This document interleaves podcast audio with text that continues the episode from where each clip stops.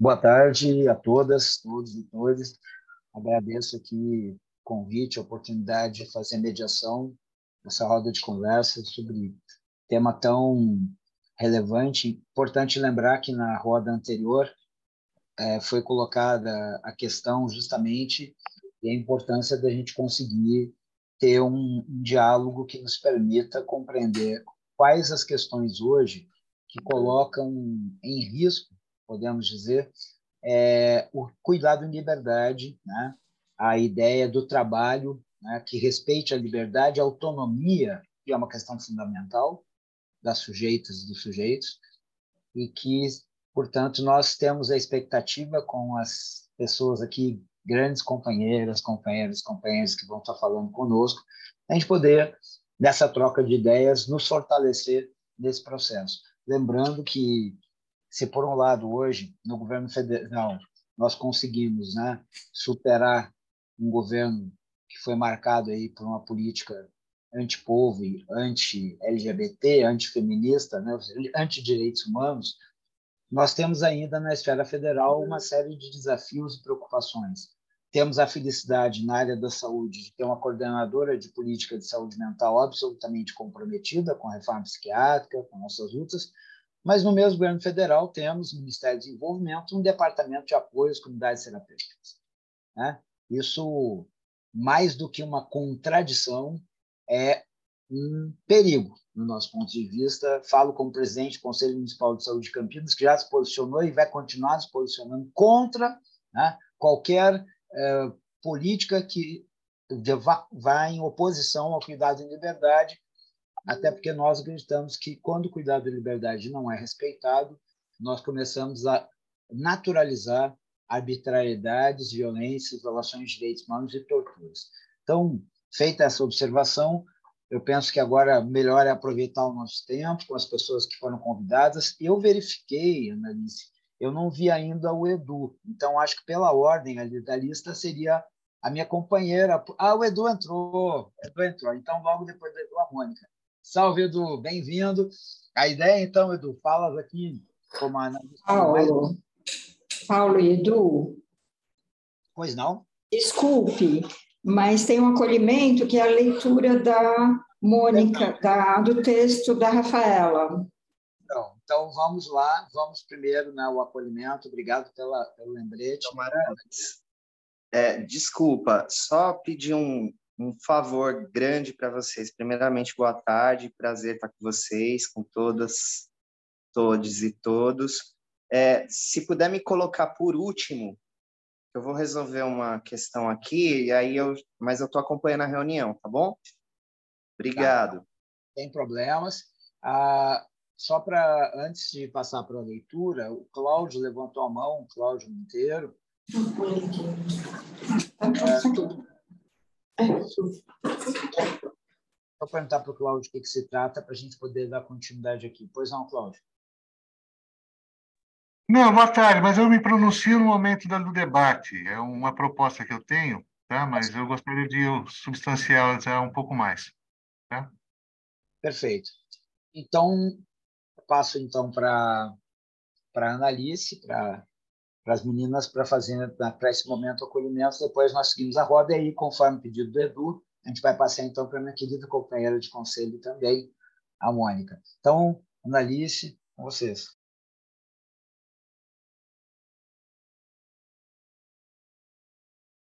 Microfone. O microfone não está acionado, meninas. Opa, de novo, oi.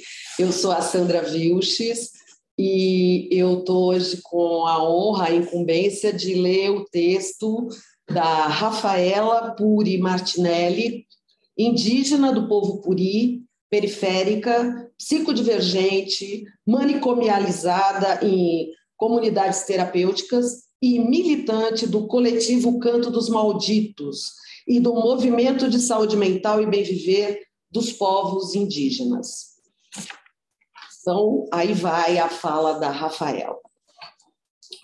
Em maio, numa audiência pública sobre comunidades terapêuticas, vimos um plenário cheio de internos e ex-internos de comunidades terapêuticas com camisetas e faixas a favor das instituições que os salvaram.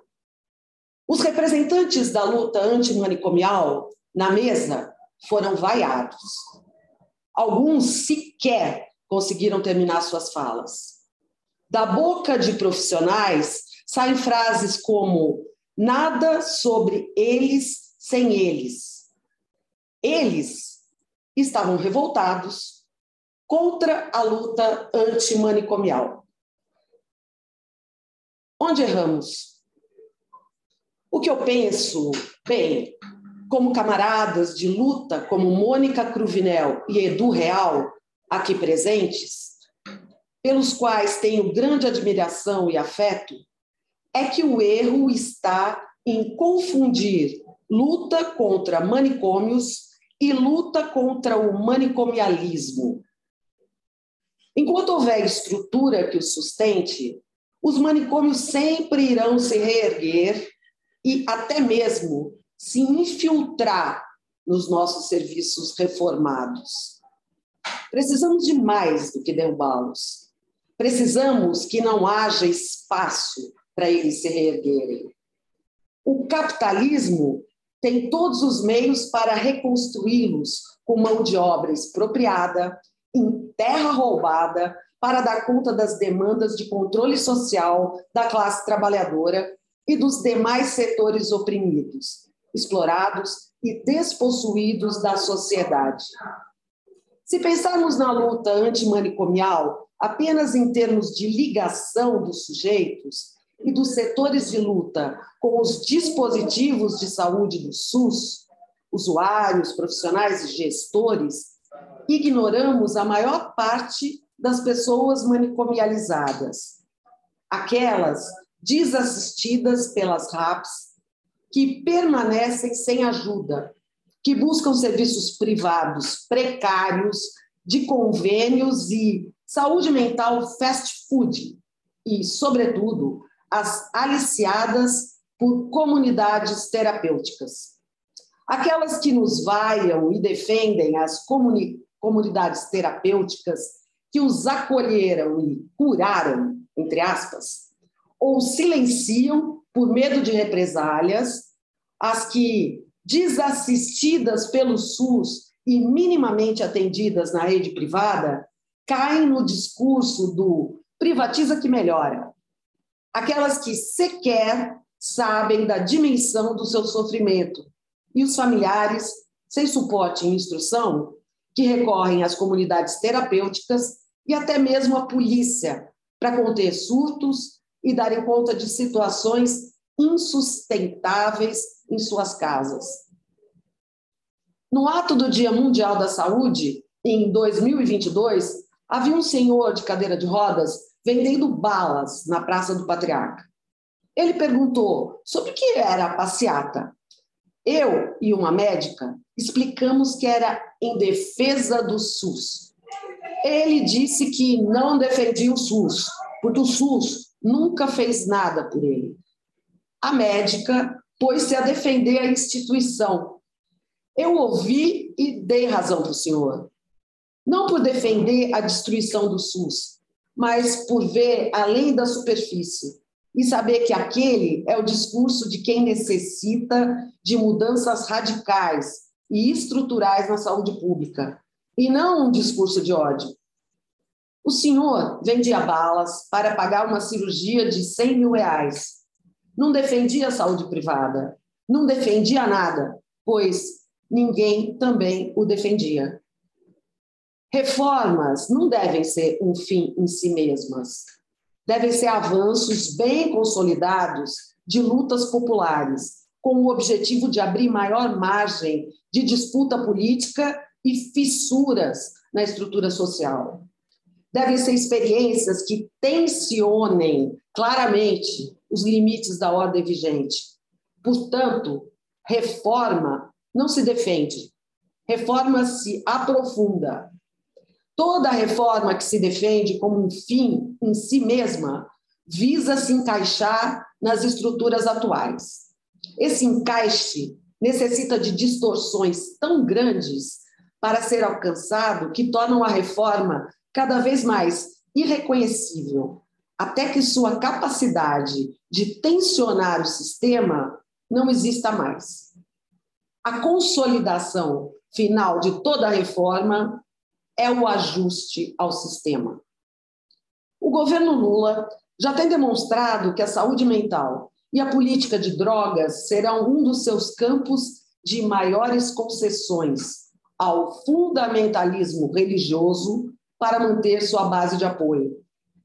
Foi criado no Ministério do Desenvolvimento e Assistência Social, Família e Combate à Fome o Departamento de Apoio às Comunidades Terapêuticas, justamente numa perspectiva de projeto reformista de assistência à saúde.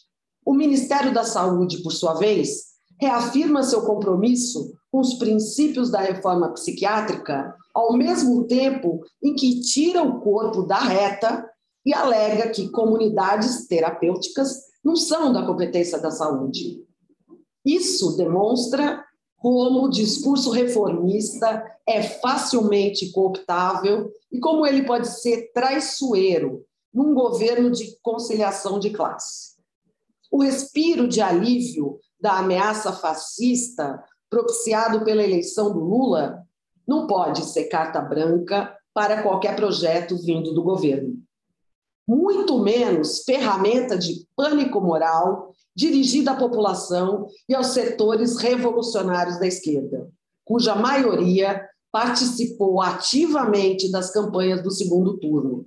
E hoje chega a ser chamado pelo governismo de linha auxiliar do fascismo, por exigir cada vez mais a classe trabalhadora, cujo apoio é visto como indispensável, mas a crítica é vista como ameaça. Por isso, a luta antimanicomial não é uma disputa de modelos de tratamento e de instituições de saúde mental.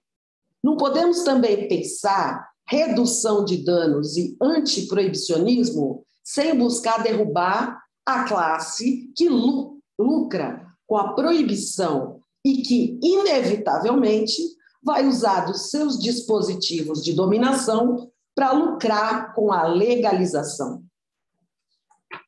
Nossa luta deve ser contra toda a estrutura social que alimenta e se beneficia da ideologia manicomialista, manicomialista psiconormativa, higienista, proibicionista, medicalizadora e que marginaliza, segrega e mata as pessoas loucas, drogadas, desajustadas, incapazes e improdutivas.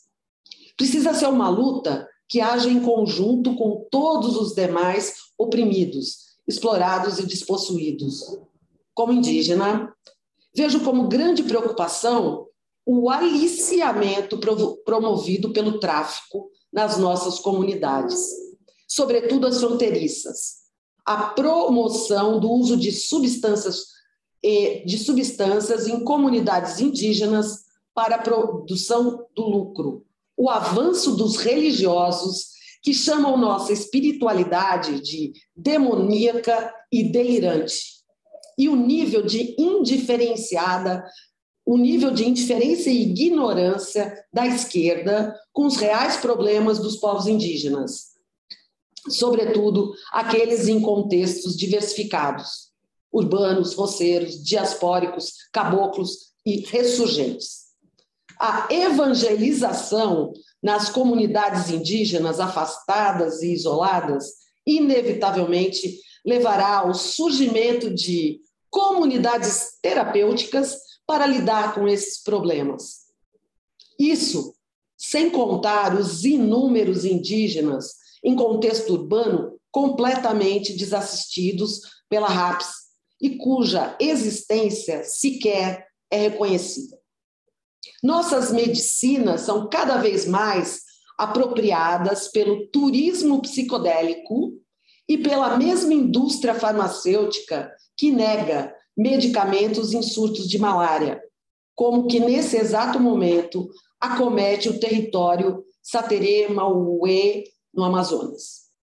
Propaga-se o poder curativo das nossas ervas e preparos em relação ao uso abusivo de substâncias e, de maneira hipócrita, racista, colonialista e capitalista, fecham os olhos para o nosso desterro nas ruas dos grandes centros urbanos, sujeitos ao uso danoso de substâncias lícitas e ilícitas nos mais diversos contextos, usadas de forma precária e perigosa em latas de alumínio e bauxita, extraídas da terra de onde fomos expulsos.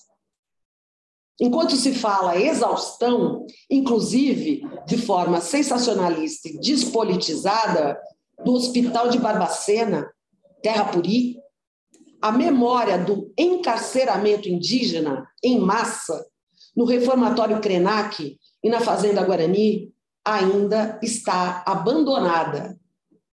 Discursos vazios e espaços a falas étnicas e representatividade generalista dos indígenas muitas vezes resulta em violência a quem não serve aos fetiches de Salvador Branco, de quem organiza esses espaços. Onde estão os indígenas da luta antimanicomial? Respondo: manicomializados, despossuídos ou envergonhados, tentando ser ouvidos em meio a falas de você não parece indígena? Onde é a sua aldeia? Posso tirar uma foto? Onde estão os usuários? Onde estão as pessoas manicomializadas? Onde estão os indígenas? Onde estão as mulheres? Onde estão as pessoas de gênero desviante? Onde estão as LGBTQIAP+, onde estão as pessoas negras? Cadê as periferias? Onde estão as pessoas usuárias de substâncias à frente da redução de danos, de danos e da autogestão do uso? Onde foi que erramos? Quem procura acha. A luta antimanicomial será revolucionária ou não será? Em defesa da reforma psiquiátrica, rumo à revolução antimanicomial. Uma salva de palmas a Rafaela.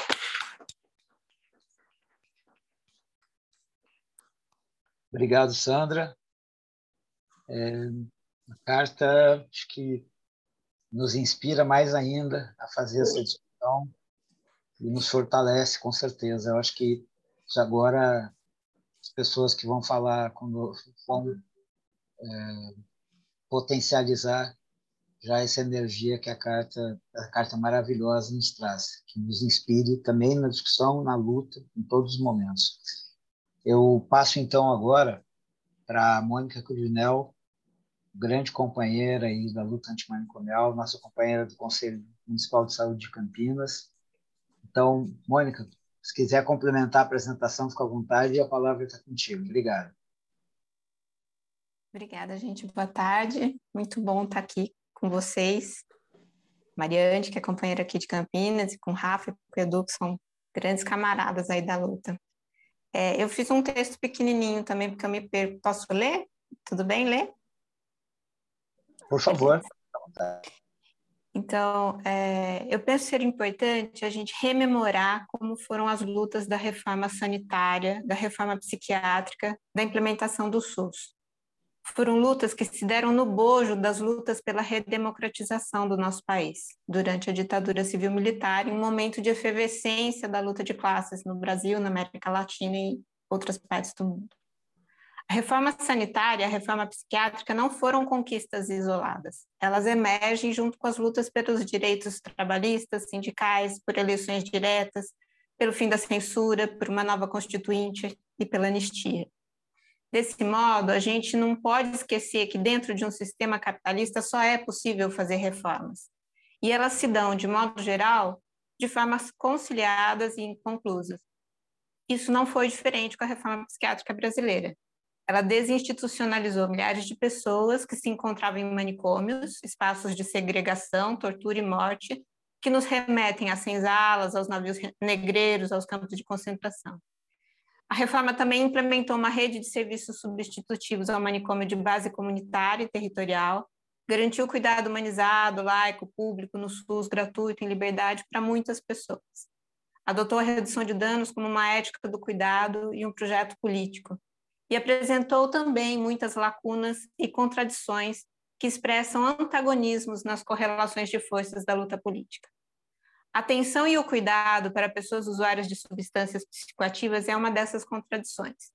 Desde meados do século XX, com a transição do trabalho escravo para o trabalho da sociedade capitalista, com a mudança da sociedade rural para uma sociedade urbana e industrial, com a intensificação dos processos migratórios, havia uma Liga Brasileira de Higiene Mental, que passou a considerar o alcoolismo como um problema de saúde social, econômico, de classe, de raça, um problema moral. Entretanto, o uso de ópio e cocaína pela burguesia não era alvo da Liga Brasileira de Higiene Mental. Talvez isso possa nos dar indícios de como as comunidades terapêuticas foram se instalando no Brasil desde a década de 60, 70, operando como tratamento moral, asilar, como nas colônias agrícolas do século XX, com caráter higienista, de segregação, segregação de determinadas pessoas e de determinados tipos de substâncias, mercantilizando e patologizando determinados corpos para lucrar com eles. É possível identificar, é, no mínimo, dois modelos de comunidades terapêuticas. Um que veio do, do modelo inglês, que se desenvolveu na década de 40 para tratamento de soldados que vieram da guerra, que, que tem influências do campo da educação, da medicina, da psiquiatria, do direito e da religião, e o modelo norte-americano fundamentado nos 12 passos dos alcoólicos anônimos, na espiritualidade, na abstinência, na convivência entre pares, e que possui basicamente três pilares, que é a disciplina, o trabalho e a religiosidade. O modelo norte-americano se expandiu para a América Latina, Ásia, África, e é o modelo que mais encontramos no Brasil. As comunidades terapêuticas, portanto, têm um avanço no Brasil por conta de lacunas assistenciais, avanço do conservadorismo e do fundamentalismo religioso, avanço do capital em políticas neoliberais. As estratégias de terceirização, privatização e precarização da saúde fortalecem as instituições asilares e a iniciativa privada. O desmonte do SUS e a falta de dispositivos na rede de atenção psicossocial favorecem o crescimento das comunidades terapêuticas e de seu financiamento pelo Estado. A guerra às drogas e a criminalização de determinados usuários reconfigura a expressão do manicômio na contemporaneidade. Não nos enganemos, o sistema capitalista é manicomial. Ao mesmo tempo que ele sempre se destrói, ele sempre se renova nas formas de opressão. As expressões do manicômio sempre se reconfiguram e nossas lutas também precisam se transformar. A contra-reforma psiquiátrica não se dá isoladamente. Junto com elas, a gente tem a contra-reforma trabalhista, a contra-reforma previdenciária, a contra-reforma na educação, o teto de gastos e agora o arcabouço fiscal, a perda de direitos fundamentais. Vivemos nos últimos anos um avanço nacional e internacional da ultradireita, do fascismo, junto com uma pandemia que deixou milhares de mortos. Temos um aumento da população em situação de rua e uma nova onda higienista, racista, classista e manicomialista cujo principal alvo são as pessoas usuárias de substâncias em situação de rua, pobres, pretas e periféricas. A luta contra o fascismo não acabou. Nesse governo federal de frente amplíssima, ele tem um departamento de apoio às comunidades terapêuticas e nos diversos estados e municípios estão pipocando projetos de lei para regulamentar o direcionamento dos recursos públicos para esses novos manicômios. Em Belo Horizonte, recentemente foi aprovado em primeiro turno na Câmara um, proje um projeto de lei que faz controle de natalidade, esterilização forçada de mulheres usuárias de substâncias, retirada de cobertores e internação de população de rua.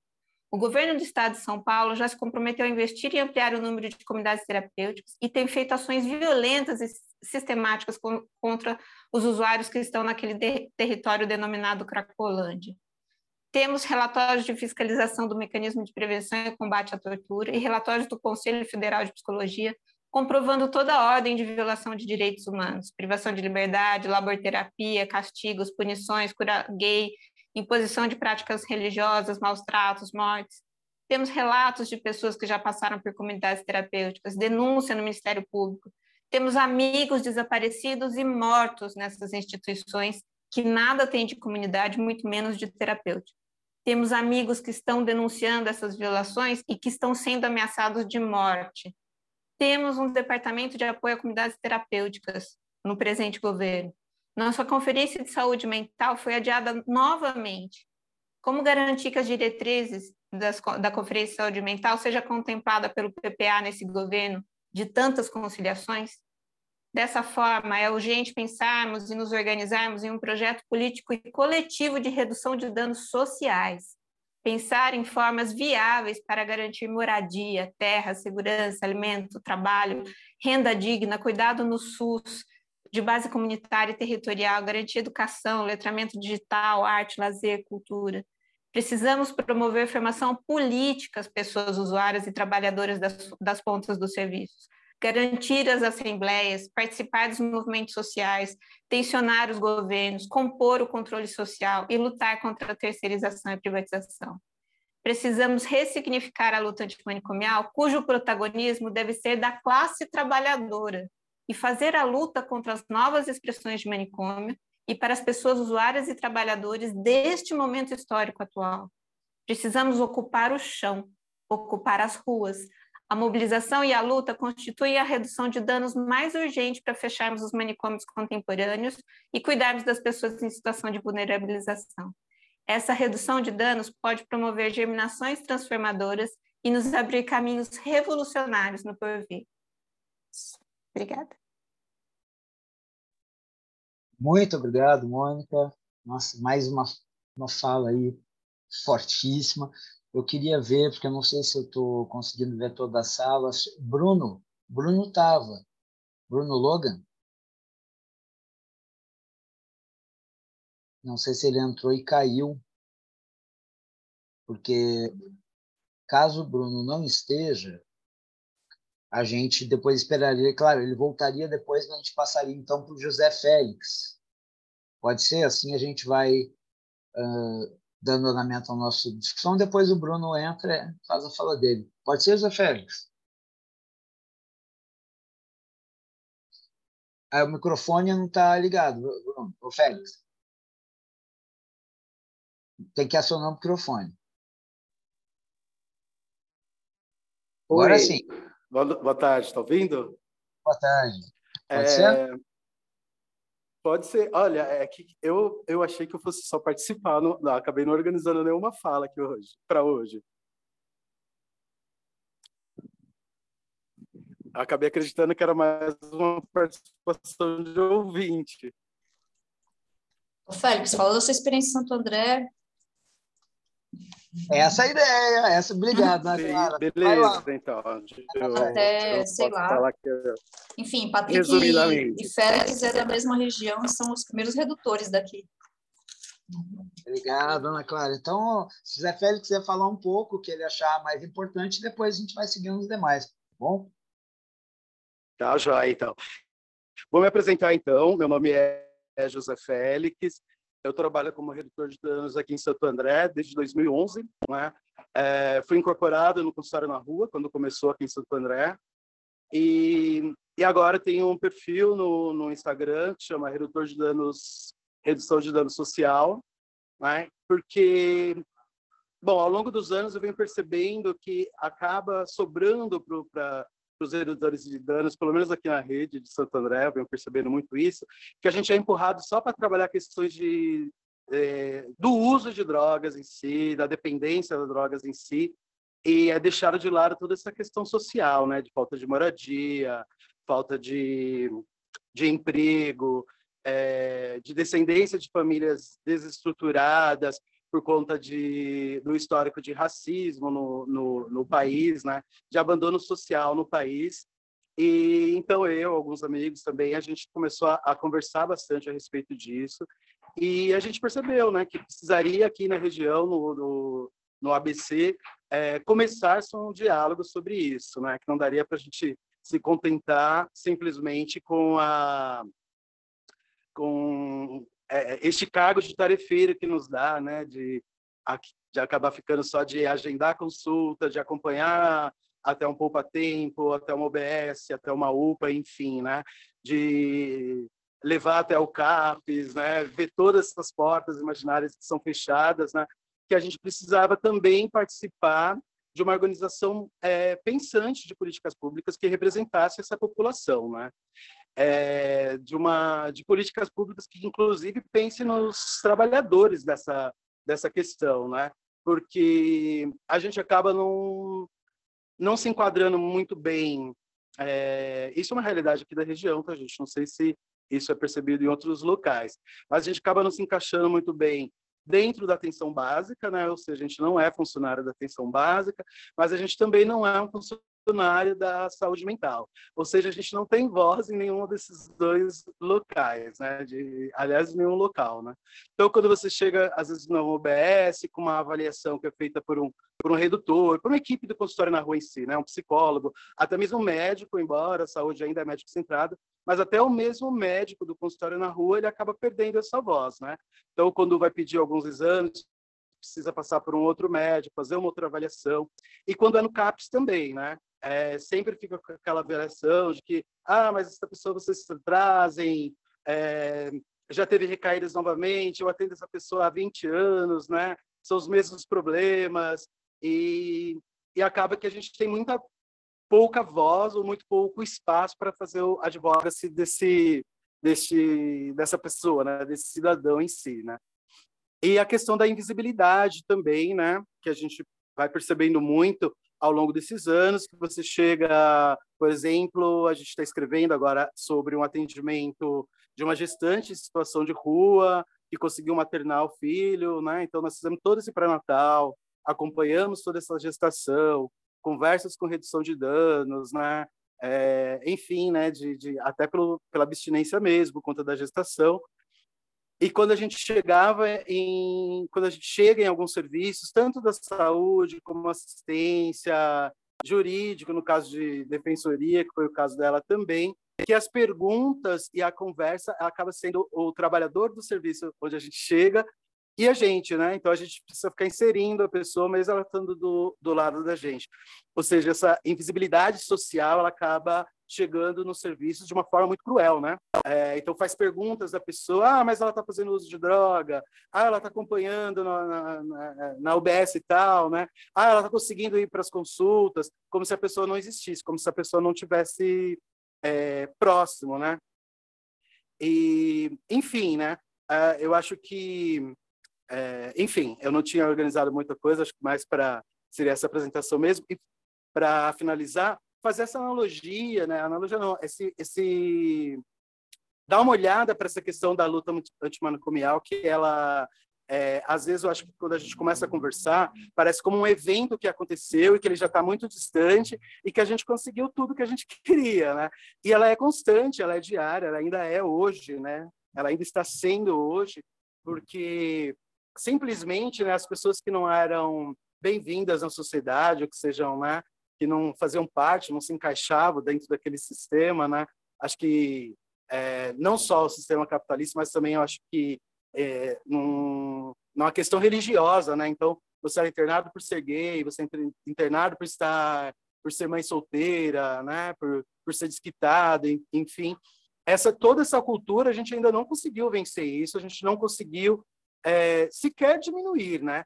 Porque a gente conseguiu, acho que talvez a liberdade para as pessoas, entre aspas também, né? Mas que agora são as pessoas que constituem a população em situação de rua, né?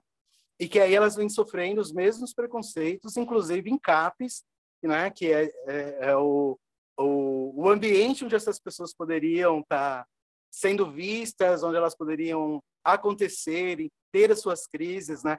é, com segurança, porque elas teriam respaldo de, de, profissionais, às vezes elas não conseguem nem entrar, né?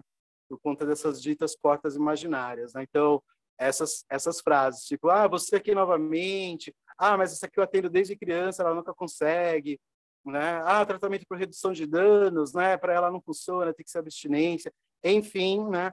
É, esses, essas dificuldades que a gente vem encontrando ainda hoje, né? é, dificuldades, por exemplo, de ser reconhecido como redutor de danos. Né? Você pegar num município onde a gente tem cadastrado é, 2.600 pessoas em situação de rua, né? sendo que é um consultório, a gente nem consegue atender o município todo. 2.600 pessoas, você tem um CAPS especializado para atender essas pessoas, e ainda um CAPS né, que precisa de tanta desconstrução e humanização. Acho que era isso, gente. Desculpa, eu não tinha organizado realmente nada.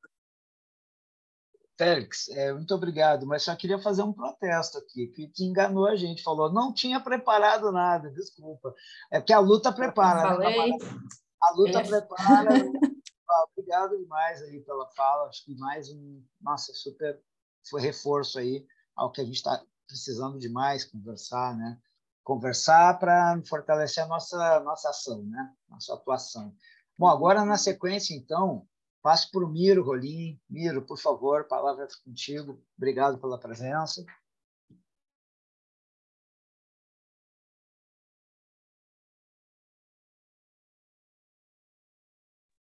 Ai, deu uma travada aqui. Oi, tudo bom, gente? Como estão vocês? Maravilha. Ah. Obrigado, Paulo, aí. Obrigado a todo mundo pelo convite. Muito bom ver pessoas queridas aqui, tanta gente legal, tanta gente porra, de luta aí. Gigi, Fabi, Logan, Analista, obrigado, Paulo. Ah, também estou indo no bonde das pessoas que não escrevi nada, até porque eu também achava que isso aqui seria uma conversa e vamos tentar levar nesse lugar, né? Tipo assim, eu, para quem não me conhece, meu nome é Miro, Miro Rolinho, eu sou redutor de danos também, educador social, redutor de danos é, trabalho no programa de, de HIV de Jacareí, como redutor de danos. É, e também venho indo da luta, é, também de, de, um, de, uma caminhada entre vários lugares, né? De vários, alguns lugares aí. E aí eu fiquei pensando agora, pô, o que, que eu poderia trazer para essa conversa, né? A partir dessa pauta da, das comunidades terapêuticas. E aí eu fiquei pensando o seguinte, pô, como é que eu posso contribuir? Bem, eu tenho uma intersecção aí nessa conversa. Qual é a minha intersecção? A minha intersecção é de educador do, do campo da HIV AIDS, redutor do campo de redutor de danos do campo álcool e drogas, com uma experiência que transita aí de experiência da assistência na saúde, nos direitos humanos. E aí eu fiquei pensando, pô, como é que eu posso né, é, contribuir? Aí eu, já, aí eu vi que muitos dos amigos, companheiros, já deram uma boa introdução sobre a questão da luta manicomial, né? Sobre, uh, e eu, eu vou querer entrar nesse ponto mais à frente, mas agora eu não quero entrar, porque eu quero entrar em uma outra discussão para iniciar minha, minha rápida intervenção, que é o seguinte. A proposta aqui é discutir o que é comunidades terapêuticas, álcool e drogas, né? E eu quero ampliar essa discussão. O que é comunidade terapêutica, álcool e drogas para a política de HIV AIDS? Né? Eu acho que talvez a gente deva talvez ampliar esse olhar e criar essa intersecção. É, Para quem não sabe, ou atualmente, todas as pessoas que entram, primeiro, o que é uma comunidade terapêutica? A comunidade terapêutica é um dispositivo, é um serviço, né? que é, acho que todos devem, devem saber o que é aqui, mas é um serviço que é um serviço auxiliar, teoricamente, na, na política de saúde mental. Na verdade, ela não está localizada na saúde mental hoje, né? Como já foi falado aqui, ela está localizada em um outro ministério, mas atua dentro da política de saúde mental, e isso cria uma brecha legal que favorece as, as comunidades terapêuticas, porque ela, no momento que ela não é da saúde, ela não passa pelo crivo de inspeção e de regulamentação da saúde, mas ela serve à saúde, recebe incentivos da saúde e também de outros ministérios. Então, ela cria uma, uma, uma confusão intencional, legal, né? E aí as comunidades terapêuticas elas servem para atualmente para as pessoas no Brasil, né, ter essa ótica de ser, ser um serviço auxiliar da RAPS para as pessoas que fazem uso problemático de álcool e drogas poderem se tratar. Olha, a gente poderia ficar aqui um, um, discutir o conceito de comunidades terapêuticas durante um bom tempo, que não caberia aqui agora. Mas as comunidades terapêuticas existem, elas têm uma função que nós, ah, da luta de drogas, não aceitamos a sua existência, não concordamos com a sua entrada no programa de saúde, que se deu em 2013, né? infelizmente, até mesmo por um, um governo petista, se deu, pelo, pelo Ministério da Saúde, que era, estava à frente um, uma galera petista, né? progressista, e ela, a comunidade terapêutica entra como auxiliar. Ah, hoje, né, boa parte das pessoas que entram nas comunidades terapêuticas, elas são obrigadas a fazer uma bateria de exames. Dentro dos exames que elas são obrigadas, elas são obrigadas a fazer o exame das, de HIV AIDS e demais STs. E nós, né? É, e esse exame, por lei, é um exame que pertence somente ao usuário, somente à pessoa que faz o exame. No entanto, hoje, o que nós mais vemos nas comunidades terapêuticas, na verdade, é que esse exame não é do sujeito, mas das comunidades terapêuticas. E aí a gente já começa um rompimento da garantia de direito dos sujeitos que passam pelas, pelas comunidades terapêuticas. E é algo seríssimo, que, que é de ciência de todo mundo. E, essa, e esse resultado, muitas vezes, é utilizado pelas comunidades terapêuticas como uma força de imposição aos sujeitos. A gente sabe de relatos das comunidades terapêuticas que é, segura o remédio das pessoas que fazem tratamento com, com os retrovirais. Né? A gente sabe de, de denúncias de que a opressão. E aí, estendendo isso né, e pensando muito a ideia do o que significa essa uma comunidade terapêutica para nós, da política da HIV/AIDS, né, que aí também eu penso muito na ideia do, a comunidade terapêutica como um dispositivo Foucaultiano, na ideia do Foucault de dispositivo, mas também na ideia do Agamben e do Achille da necropolítica, de um dispositivo que serve para adocicar os corpos, que serve para, na verdade, normalizar o que é considerado anormal dentro da sociedade. Né? E aí, nessa perspectiva, a gente tem que entender que é esse o papel hoje em dia que as comunidades terapêuticas têm. E eu sempre falo, né? hoje em dia, as pessoas têm da ideia de que as comunidades terapêuticas ela é um dispositivo voltado para as pessoas que fazem uso abusivo de drogas e que não querem se tratar e são internadas lá.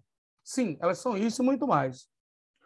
Mas, e aí eu faço sempre esse debate, o que, que nos espera as comunidades terapêuticas dentro do nosso campo de HIV AIDS? A gente já sabe que muitas vezes pessoas que têm a sua sexualidade normativa, as pessoas por exemplo, histórias de meninas que são que gostam de outras meninas, mas porque fumam baseado, porque, porque tomam um, um MD, os pais internam essas meninas com as terapêuticas sob, sob o argumento de que elas são usuários problemáticos de álcool e drogas. Na verdade, é uma outra questão. São questões a ver com a sexualidade. Né? A gente é, vê muitos exemplos de pessoas que não merecem, não precisam estar em colégio terapêutico nem em clínicas de, de clínicas de reabilitação, mas porque não está dentro da cisnormatividade, né, elas são colocadas lá pela família, com a ideia de que também esses espaços sirvam como também corregedores das suas posturas sexuais e de identidades. E aí eu trago essa discussão. Se hoje a, a, a terapêutica ela é voltada para pessoas que fazem usos problemáticos de, entre droga, de drogas, daqui a pouco eu acredito muito que ela possa muito facilmente se estender e ser utilizadas né, como centros de reabilitação para todos os corpos indóceis, para todos aqueles corpos não normativados pela sociedade. Isso, isso eu indico também população LGBTQIAPN+, pessoas negras, né, pessoas em situação de rua, pessoas com PCDs, pessoas que, uh, uh, que, que sejam pessoas vivendo com HIV e demais STs, então, eu trago essa situação não como uma teoria da, da, da sabe, uma, uma teoria tá louca lá, escondida. Não. Nós já, já estamos vendo cientemente as coisas encaminharem nessa, nesse caminho, indo nessa trilha. E aí eu acho muito importante o que nós estamos fazendo aqui, esse espaço que a análise traz, dessa discussão, né? Por, porque, porque nós precisamos fazer essa discussão dentro do nosso campo, que é HIV-AIDS. Qual é o papel dessa, da, das, das escolas terapêuticas? Qual é o papel que a política, as políticas da HIV/AIDS, seja ela estadual, seja ela dos municípios, seja ela federal, vai assumir diante desse dispositivo, dentro, de, dentro desse serviço, né? Qual, como é que nós podemos a, a, ter um cuidado com as pessoas? A gente tem, é, ano passado, teve, é, com a terapeuta aqui em São Paulo, que teve epidemia de tuberculose, com mais de cinco mortos, mais de 30 pessoas infectadas. Nós tivemos aqui em São Paulo né, é, epidemia de sífilis dentro de comunidade terapêutica. Nós tivemos denúncia de pessoas que foram infectadas porque estavam praticando sexo sem camisinha, porque camisinhas não podem ser usadas dentro de comunidades de terapêutico, não pode levar preservativos. Então, como é que nós posicionamos dentro disso? Qual é o nosso papel, então, dos trabalhadores da, da HIV AIDS? Também de exigir uma fiscalização e também participar da fiscalização do cuidado da população. E outra coisa, qual é o nosso papel também dentro do processo de alienação né, mental do, dentro da, das comunidades terapêuticas diante das, das condições de identidade e gênero das pessoas, da identidade sexual das pessoas. Eu acho isso muito interessante. Já me caminhando assim para fechar esse meu raciocínio que eu estou tentando trazer aqui, é o seguinte. É, a gente sabe que, historicamente, a redução de danos ela surge na, no HIV AIDS, em 2009, em Santos, todo mundo que, que sabe né, Jujita aí, Logan, que é um cara muito importante para essa história, é, sabem que nós, a HIV AIDS surge em 2000, 1889 em Santos. Santos era a capital mundial da HIV AIDS, era a cidade proporcionalmente, não proporcional, com o maior número de pessoas sendo contaminadas com AIDS e morte, contaminadas por HIV e mortes por AIDS no mundo, no mundo, era Santos. E, e a Edson Dono surge lá justamente com dois médicos de infectologia, o Fábio Mesquita, e aí o outro agora, o nome dele, o Capistano, né? surge lá com, com esse momento bem bonito. Só que em 2003, é muito importante isso, a redução de sai do HIV AIDS e vai para a saúde mental, com a, a portaria da redução de danos, sai para a saúde mental. No decorrer dos anos, isso corre uma série de problemas seríssimos para a redução de danos. Dentro dos problemas seríssimos, nós temos, nós temos o, financiamento, o, o fim do financiamento das políticas de redução de danos no Brasil. Né? Fim dos PRDs, fim de várias ONGs, fim de vários programas. Isso faz com que a, a, o HIV-AIDS se afaste né, da redução de danos ou abandone a redução de danos como uma, estratégia de cuidado. A gente viu que em 2015 para cá, a redução de danos, principalmente com a, a ideia da, da, da, que chama, da mandada da prevenção, da prevenção combinada, a redução de danos volta né, para o programa de HIV AIDS. Mas, uma coisa que nós temos seríssimo é levar esse debate a sério, porque é muito bom que, que esse espaço aqui tenha aberto, porque nos aproxima do debate de álcool e drogas. Porque se tem uma coisa que foi esvaziada na política de HIV AIDS, foi o debate de álcool e drogas foi o debate da redução de danos. Se tem uma coisa que foi esvaziada e, e, a, e a redução de danos perdeu, foi o olhar do acolhimento e cuidado para o usuário de álcool e drogas. Né? A gente está falando aqui em comunidades terapêuticas e tal, como é que nós vamos vista. Mas eu acho que tem um passo anterior para a gente para essa discussão, e esse momento aqui é muito importante para isso, que é fazer com que a gente da, da, da de AIDS volte a olhar para a redução de danos, volte a praticar a redução de danos, volte a considerar a redução de danos como uma diretriz do cuidado para as pessoas que queremos atender. Não devemos esquecer, pessoas que fazem uso de álcool e drogas é população prioritária da política de redução de danos. Redução de está na mandala da política, de, da política nacional da HIV AIDS. E isso não pode estar só lá de enfeite, não. Tem que estar lá de verdade. Tem que estar lá de uma forma realmente que faça sentido. Né? Hoje em dia, nós temos aí uma série de questões envolvendo como o chemisex, o aumento de substâncias psicoativas, o aumento do HIV, AIDS entre a população que faz uso de álcool e drogas, e não só porque quando a gente fala álcool e drogas, não é o cara que está na rua, não, é de, da Carolina, não, mas é todos nós aqui que fazemos uso de, de substâncias legais e ilegais, nós estamos mais suscetíveis a essas substâncias. E só, pra, desculpa, demora, mas só para finalizar mesmo, eu acho que precisava trazer essa ideia, porque realmente nós, nós, nós da política de HIV a política de HIV se afastou né, da, da redução de danos, do debate de drogas, e eu fico muito feliz, agradeço a Annalise por ter trazendo essa pauta das práticas terapêuticas que fazem com que nós possamos discutir as questões de álcool e drogas novamente dentro da política de HIV É muito importante que o setor de prevenção da, uh, do, do CRT e também ó, dos municípios traga novamente esse debate para a sua agenda, debate da prevenção e do cuidado para as pessoas que fazem uso de álcool e outras drogas, e não entendo que faz, pessoa que faz uso de álcool outras drogas somente as pessoas são os nós que estão nessa colônia, mas somos todos nós. É muito importante também que a gente possa entender, ampliar, traz, refazer a função de redutor de danos nas políticas de HIV AIDS e nas políticas de saúde, não só de saúde mental, mas principalmente da política de HIV AIDS. Tem que ter o agente redutor? Tem, mas o redutor de danos é muito importante. Então, eu encerro assim minha fala, mais uma vez agradecendo e dizendo que precisamos discutir as comunidades terapêuticas, mas precisamos também discutir a redução de danos dentro da política de HIV AIDS e que papel ela ocupa e o que, que nós queremos dessa política de redução de danos para o nosso bem, para o bem da nossa comunidade, para o bem dos nossos. Obrigado. Obrigado. Obrigado, Miro. Obrigadão. Sensacional. Agora a gente já aproveita, o Bruno está aqui, agora retoma a ordem das falas. Bruno, pode ser? Passamos a palavra para ti. Pode ser, estamos escutando? Sim, muito bem. Então, Bruno, por favor. Ah, que já... bom. Ah, que bom mesmo, que bom. Estamos contando. Seja bem-vindo, tá? A gente já teve aqui as falas, só para te dizer, da Mônica Pinel, do Miro, do José Félix, e agora, né, contamos aí com a tua participação para seguir aqui a nossa roda. Obrigadão. Bom, gente, primeiramente eu gostaria de me desculpar porque eu estou de mudança aqui, eu estou sem internet em casa, então o negócio está caindo. Se eu cair, eu vou gostaria de pedir desculpa de novo. Estou tentando me conectar, mas vamos lá. É... Sobre a comunidade terapêutica. Gente, assim, eu, observe, eu escutei um pouco da primeira fala e escutei a fala do Miro também. Eu escutei a leitura também da carta, que incrível. É, concordo muito com muitas coisas que o Miro falou, assim, eu acho que... É... Bom, peraí, deixa eu me organizar primeiro. É, Para quem não me conhece, meu nome é Bruno, eu sou psicólogo, redutor de danos, estou aqui representando a REDUC, que é a Rede Brasileira de Redução de Danos de Direitos Humanos. É, acho que eu conheço quase todo mundo aqui. Bom dia, gente, boa tarde.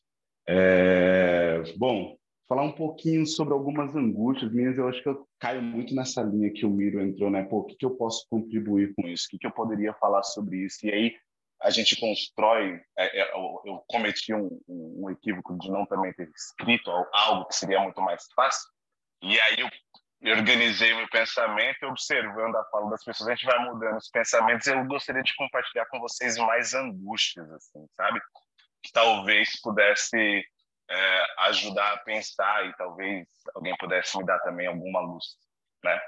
É, eu não muito, eu venho acompanhando algumas movimentações das comunidades terapêuticas, tanto que é, nos últimos dois anos eu entrei em vários grupos de WhatsApp de comunidades terapêuticas para poder entender o movimento dessas instituições é, e são coisas assim muito doidas assim porque são elas nem, nem se comportam uh, como um grupo, né? Elas não se comportam de uma forma uniforme. Cada um age de uma forma diferente, né? Tem instituições que têm mais viés religioso mesmo, tem instituições que se é, colocam como instituições de saúde, outras como da assistência, outras como nenhuma coisa nem outra, né? Esses dias eu estava discutindo sobre algumas comunidades terapêuticas que tem na região norte e nordeste do Brasil, onde eles estão fazendo lives, né, transmissões ao vivo da, da, da instituição, é, como se fosse um reality show de, de, de, de, tratamento, e aí coloca gincanas para os internos e expõe essas pessoas, então coisas terríveis, né? É, se isso não fosse terrível o suficiente, o que eu acompanho nos grupos de donos das comunidades terapêuticas que tem por aí, eu tô acho que uns 25, 26 grupos diferentes. Uh, você vê coisas absurdas. Essa manhã, por exemplo, eu vi um rapaz pedindo uh, ah, para que estava comprando listas de contatos de familiares de, de, de, de, pessoas que estavam buscando internação para os seus parentes, mas que não conseguiram internar.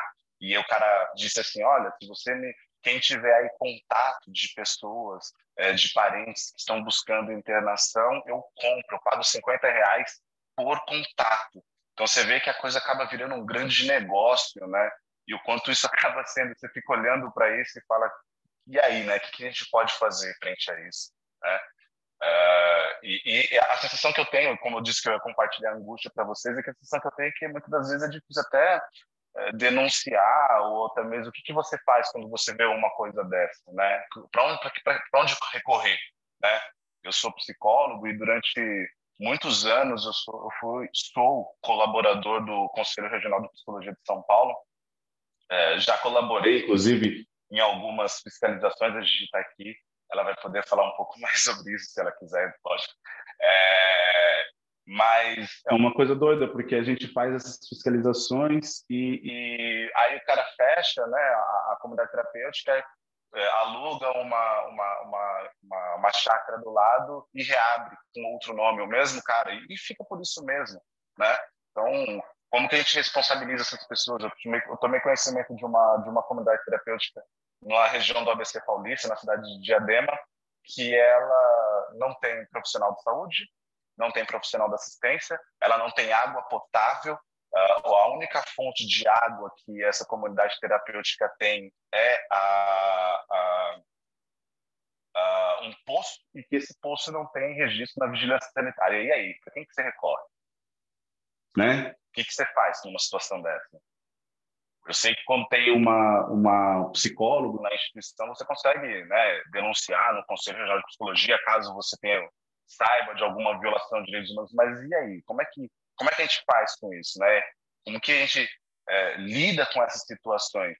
Eu, durante algum tempo, foram um, dois, três, quatro mandatos. Eu fui conselheiro do Conselho, é, Conselho Estadual de Política sobre Drogas, o CONED, né?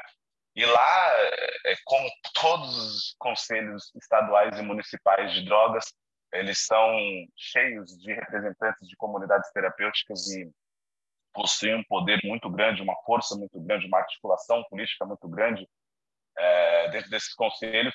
E você percebe que, é, quando eu entrei a primeira vez, há 10 anos atrás, nesse conselho, a discussão que se fazia nesse espaço era de como nós vamos conseguir financiamento para as comunidades terapêuticas anos se passaram e, e, o que eles estavam fazendo agora era um manual das comunidades terapêuticas, que era um documento, basicamente, que o que seria boas práticas para as comunidades terapêuticas, né? Como que a gente pode fazer um manual para boas práticas de comunidades terapêuticas? E que, na verdade, esse documento servia muito mais para poder legitimar a comunidade terapêutica. Então, ah, não, então a gente tem que saber separar o joio do trigo, né? O que está acontecendo, quais são as boas comunidades terapêuticas e as más comunidades terapêuticas. E esse documento serve para legitimar.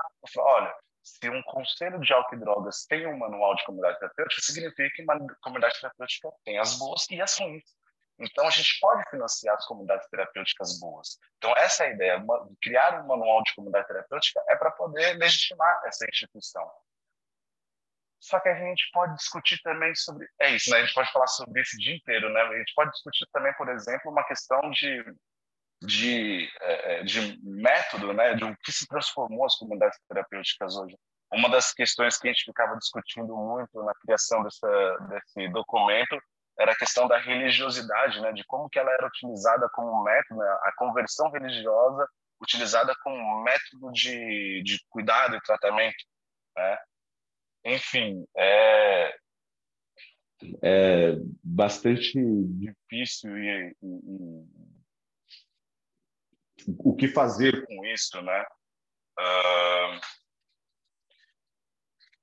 Enfim, gente, acho que é isso que eu tinha para falar. Muito obrigado. Muito obrigado, Bruno.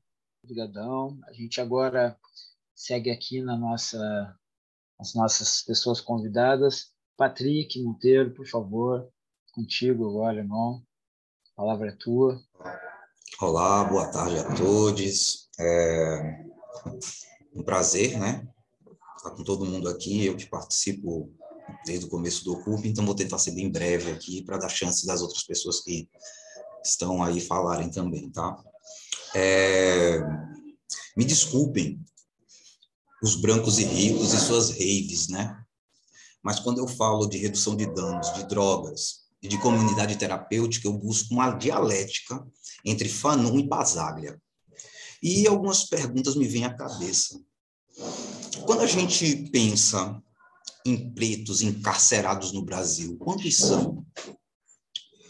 Quando a gente pensa nos números de pessoas encarceradas por, por aquilo que se costuma ser chamado de tráfico de drogas, quantos pretos são?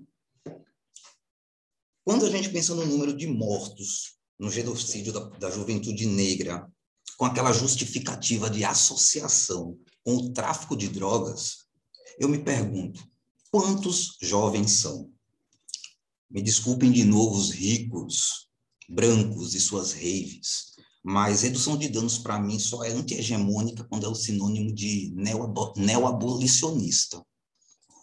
Posto que as pessoas escravizadas que vieram sequestradas aqui para o Brasil, é, elas vieram para ser trabalhadoras. É indissociável, racismo e classe, classe e racismo. Porque até hoje, quando elas não são mercadorias à venda, elas e não estão vendendo a sua mão de obra, elas são mercadorias descartáveis, classificadas por leis de vadiagem. Então, quando eu penso em comunidades terapêuticas, eu percebo que elas não são nem comunidades e nem terapêuticas. Elas são um misto de presídio com senzala, em que a morte é dada em nome de Deus. Então, mais uma vez, quando eu penso em redução de danos, mais especificamente, eu peço desculpa aos senhores, brancos, ricos, em. Beijo, turma. Sigam por aí.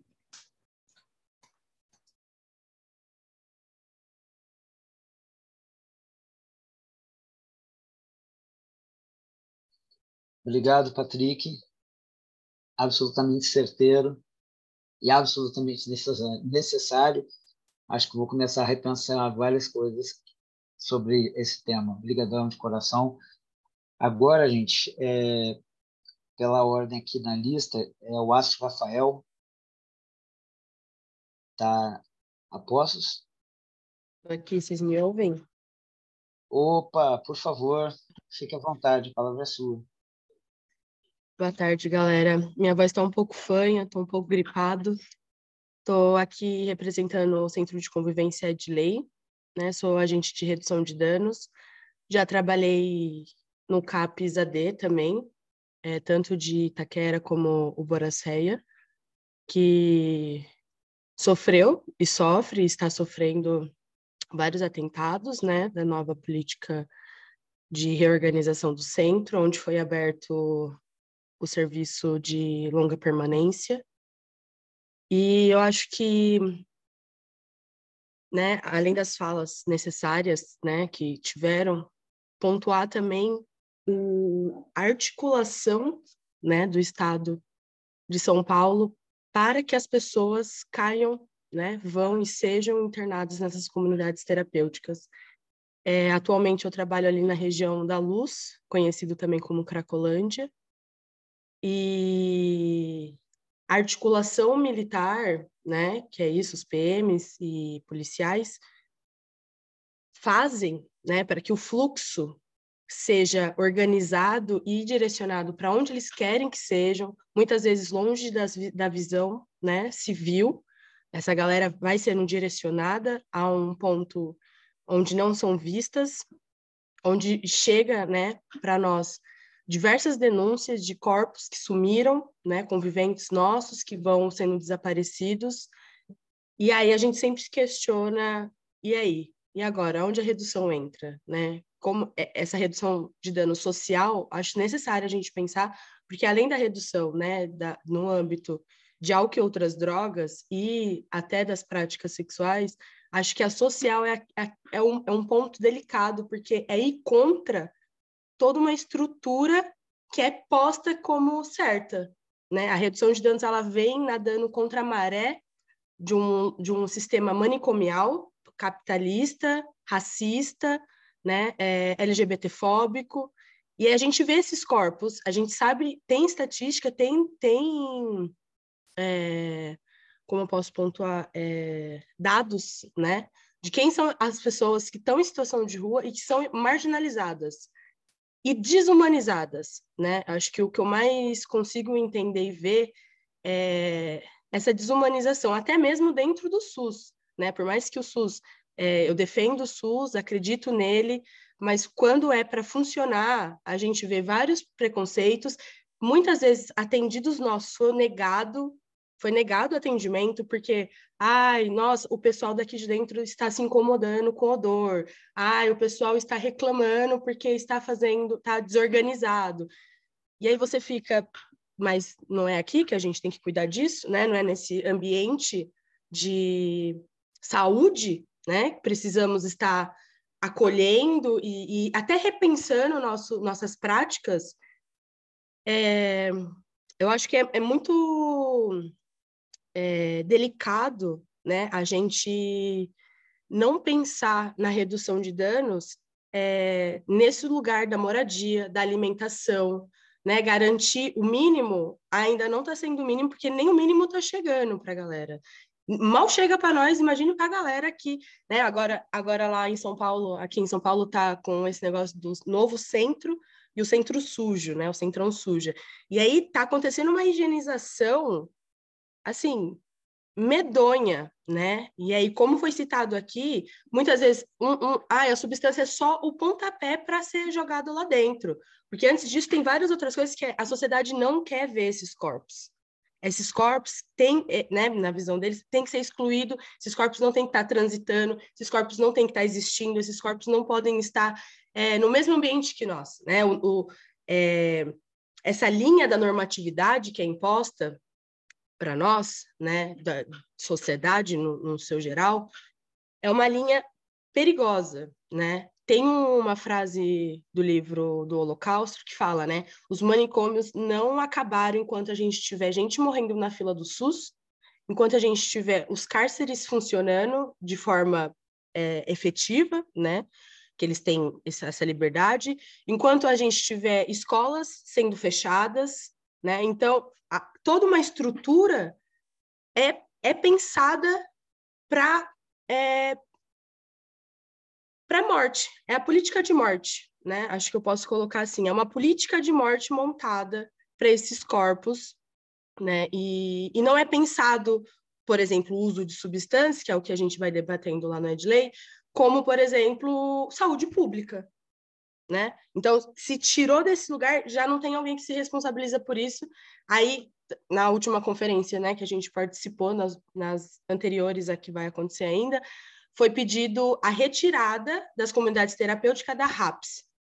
E eu achei incrível a estratégia que eles usaram, que é, então tá bom, tiramos da RAPS e jogaram para assistência social. Então eu acho que além da saúde mental, é muito necessário a assistência social estar junto nessa, para que a gente combata esse tipo de, de manicômio, esse novo formato de manicômio, esse, né, essa, essas, essas estratégias manicomiais, essas estratégias de morte, essas estratégias de higienização e eu acho que num todo assim é, é uma revolta, né? É uma denúncia, assim. Acho que essa conversa é necessária, mas eu acho que ela traz muitas denúncias também para a gente rever como profissional de saúde o que a gente está fazendo, como nossos parceiros de, de trabalho estão atuando, sabe? Como a gente pode fiscalizar isso, mas além disso, é trazer voz para quem não tem voz, é, é estar presente em lugares que essas pessoas, quando a gente acessa, não vão chegar. E como a gente leva de volta o que a gente está conversando aqui, sabe? Para não ficar também só na bolha da gente debater entre a gente e tentar expandir isso para que outros, é, outros lugares né, talvez com menos acesso, consiga também debater sobre isso. Eu acho que isso é necessário porque senão a gente pode se perder, né? Não sei. É, acho que além disso eu também trago o quanto que a redução de danos ela preza, né, por pela liberdade e, e o quanto essas estratégias de saúde, entre aspas, é, é colocada como a retirada de liberdade, retirada de autonomia, né? Perde a essência, a singularidade das pessoas. Então, eu acho que eu encerro assim só com uma reflexão mesmo do tipo a gente a gente está conseguindo, né? A gente a gente está é, junto além da gente que se que concorda com os debates, com as outras pessoas que não estão dentro desse debate, a gente está conseguindo trazer informações acolhedoras para que a pessoa pelo menos repense como ela está atuando dentro do serviço, né? Porque eu acho que não é sobre punir, mas é sobre refletir, né? É sobre pontuar e, e se fazer junto mesmo, né? Se, se fazer junto ali com, com, com essas pessoas. acho que eu encerro minha fala dessa forma. Obrigado pela oportunidade e até uma próxima. Está sendo incrível participar aqui, aliás. Obrigado pelo convite. Obrigado. Quero dizer que também está sendo incrível. Cada fala vai trazendo assim, a gente vai ficando mais. Mas eu digo que é o eu vou ficando mais animado. Muito animado de ouvir o que está sendo dito aqui, porque acho que mostra muitas possibilidades para esse avanço que a gente precisa. Na sequência aqui está é, tá o Dan, Dan Freitas. Está por aí, Dan?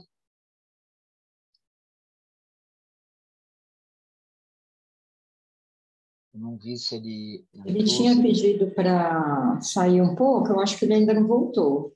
Ah, então, uh, vamos então, na sequência, com é, é, Alan Gomes e Lorena. Então, é, o Alan ele não pôde participar, ele teve uma, um imprevisto, então ele mandou um texto, uma mensagem, que a gente vai fazer a leitura, tá? Tudo bem? Então, o Alan traz, pensando o cuidado diante da observação das práticas atuais oferecidas para jovens. De antemão, esse é um tema que me interessa muito. E me interessa também ativar linguagens outras para dialogar com uma das populações que a epidemia de HIV está concentrada atualmente, tanto na esfera global quanto local que é jovens negros LGBTQIAPN+. Essa é uma reflexão que faz parte da minha experiência profissional e acadêmica na gestão da política de HIV. Então, me parece importante começar falando que saúde está além da ausência de doença e que a festa pode despertar noções outras sobre promoção da saúde. Promoção da saúde é falar de cultura, direitos humanos, relações afetivas saudáveis, construção de identidades, seja ela trans, periférica ou racial. Festa é uma forma de forjar experiências, corpas para enfrentar o mundo, criar vocabulário, experimentar estética. A promoção da saúde é um lugar de fortalecimento para a construção de redes em defesa da vida. E as festas o fluxo, o baile funk, o pagode, a roda de samba, a batalha de rima e os slams, que são as batalhas de poesia falada, são celebrações. Cada uma na pista, fazendo passinho, tomando cerveja, fumando baseado, sarando, sarrando. Festa é curtir, paquear, para paquerar, zoar. Para lembrar do clássico meme, eu sou rolezeira que extrapola essa dimensão. Se jovens rolezeiros, fãs de funk, estão ocupando shoppings nas regiões centrais da cidade para se divertir, é porque há falta de espaços para lazer nas periferias que vivem. Esse é o primeiro ponto que gostaria de destacar. É necessário ir ao encontro de jovens pensando com eles o que funciona ou não funciona na oferta da prevenção combinada ao HIV. Ninguém quer ir no serviço de saúde para ouvir que deu positivo para o HIV, mas chegar até lá implica encontrar profissionais com atitudes, crenças e valores. Você transou sem camisinha, né? Essa é uma pergunta muito comum. E quando a resposta é sim, há problemas. A falta de diálogo sobre os motivos de não ter usado camisinha, em dizer que é errado, que pode pegar AIDS, que pode engravidar, afasta jovens negros LGBTQIAPN+, das estratégias de prevenção, de todas as estratégias de prevenção. As músicas de funk têm colocado muitas questões sobre a produção do cuidado em HIV. Elas são explícitas em dizer transar no pelo e ouvir o twin. MC, ai daí eu já não sei falar, é Pogba, né? MC Pogba, não sei se é assim que soletra, em Baforando Lança, enquanto ela me mama, diz que é muito bom transar na onda. Há uma dimensão do prazer e do tesão que deve ser incorporada nas práticas de prevenção. A abordagem não pode ser prescritiva do tipo use camisinha, se teste sempre, Faça PEP ou faça PrEP. Tente reduzir danos. Não esqueça do tratamento, tome vacina. O que acontece no baile diz muita coisa se a prevenção funciona ou não. E não precisa de muita coisa para saber a resposta. São jovens que vivem com suas famílias, que muitas vezes não têm dinheiro para pagar um motel, comprar camisinha, gel lubrificante. Além disso, podem não saber onde a camisinha está disponível na rede de saúde. Poucas cidades têm investido na dispensação em larga escala do preservativo, exceto o município de São Paulo e algumas experiências bastante pontuais em Salvador, Porto Alegre, Curitiba e Rio de Janeiro, no período do carnaval. É importante pensar de forma integrada para acolher todas as demandas de prevenção em diferentes contextos onde pode estar a possibilidade de infecção. Nas regiões periféricas brasileiras, onde se concentra grande parte de jovens, negros, LGBTQIA, PN+, essas metodologias de prevenção ainda não chegaram. Essas formas de prevenção não estão na boca das juventudes mas dentro dos serviços de saúde, esperando que eles cheguem a tal local para fazer a testagem, PEP, PrEP, redução de danos, tratamento ou imunização. Estou, eu, Alan, né, propondo uma inversão que os serviços assumam uma posição ativa no encontro da juventude. Não podemos esquecer que as juventudes periféricas são jovens racializados, que têm denunciado o problema do racismo, demandando um modelo de cuidado com pensamento de equidade. Os profissionais de saúde devem estar preparados para acolher a juventude bicha, travesti, transviada, sapatão, as POC afrontosas, além de jovens heterossexuais em situação de rua, rural, em conflito com a lei.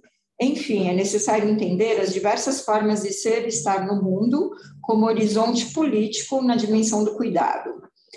Por muito tempo, as imagens sobre HIV giraram em torno da morte, do rosto cadavérico do Cazuza, do sangue contaminado do aidético. Isso também funciona para o baile funk, com imagens sobre tráfico de drogas, sexo desprotegido e uso de substâncias. Risco e vulnerabilidade são norteadores para conduzir a política de prevenção combinada, mas já não temos evidência científica suficiente de como avançar na resposta à epidemia? Quantas mortes por AIDS, quantas infecções por HIV são necessárias para mostrar aonde a prevenção deve avançar? A experiência de fazer parte da política de prevenção combinada ao HIV na cidade de São Paulo mostrou a importância de estar junto da população jovem negra, LGBTQIA, APL+, estimulando práticas de prevenção contempladas na política, mas também de dar autonomia para jovens construírem as estratégias que funcionam nas festas. É essencial compreender cada mundo, cada população, cada especificidade singularidades. As festas são estratégias de promoção da saúde no prevenção combinada, porque falam de um modo de vida, tensionam o serviço de saúde, a parede do consultório, o exame de carga viral.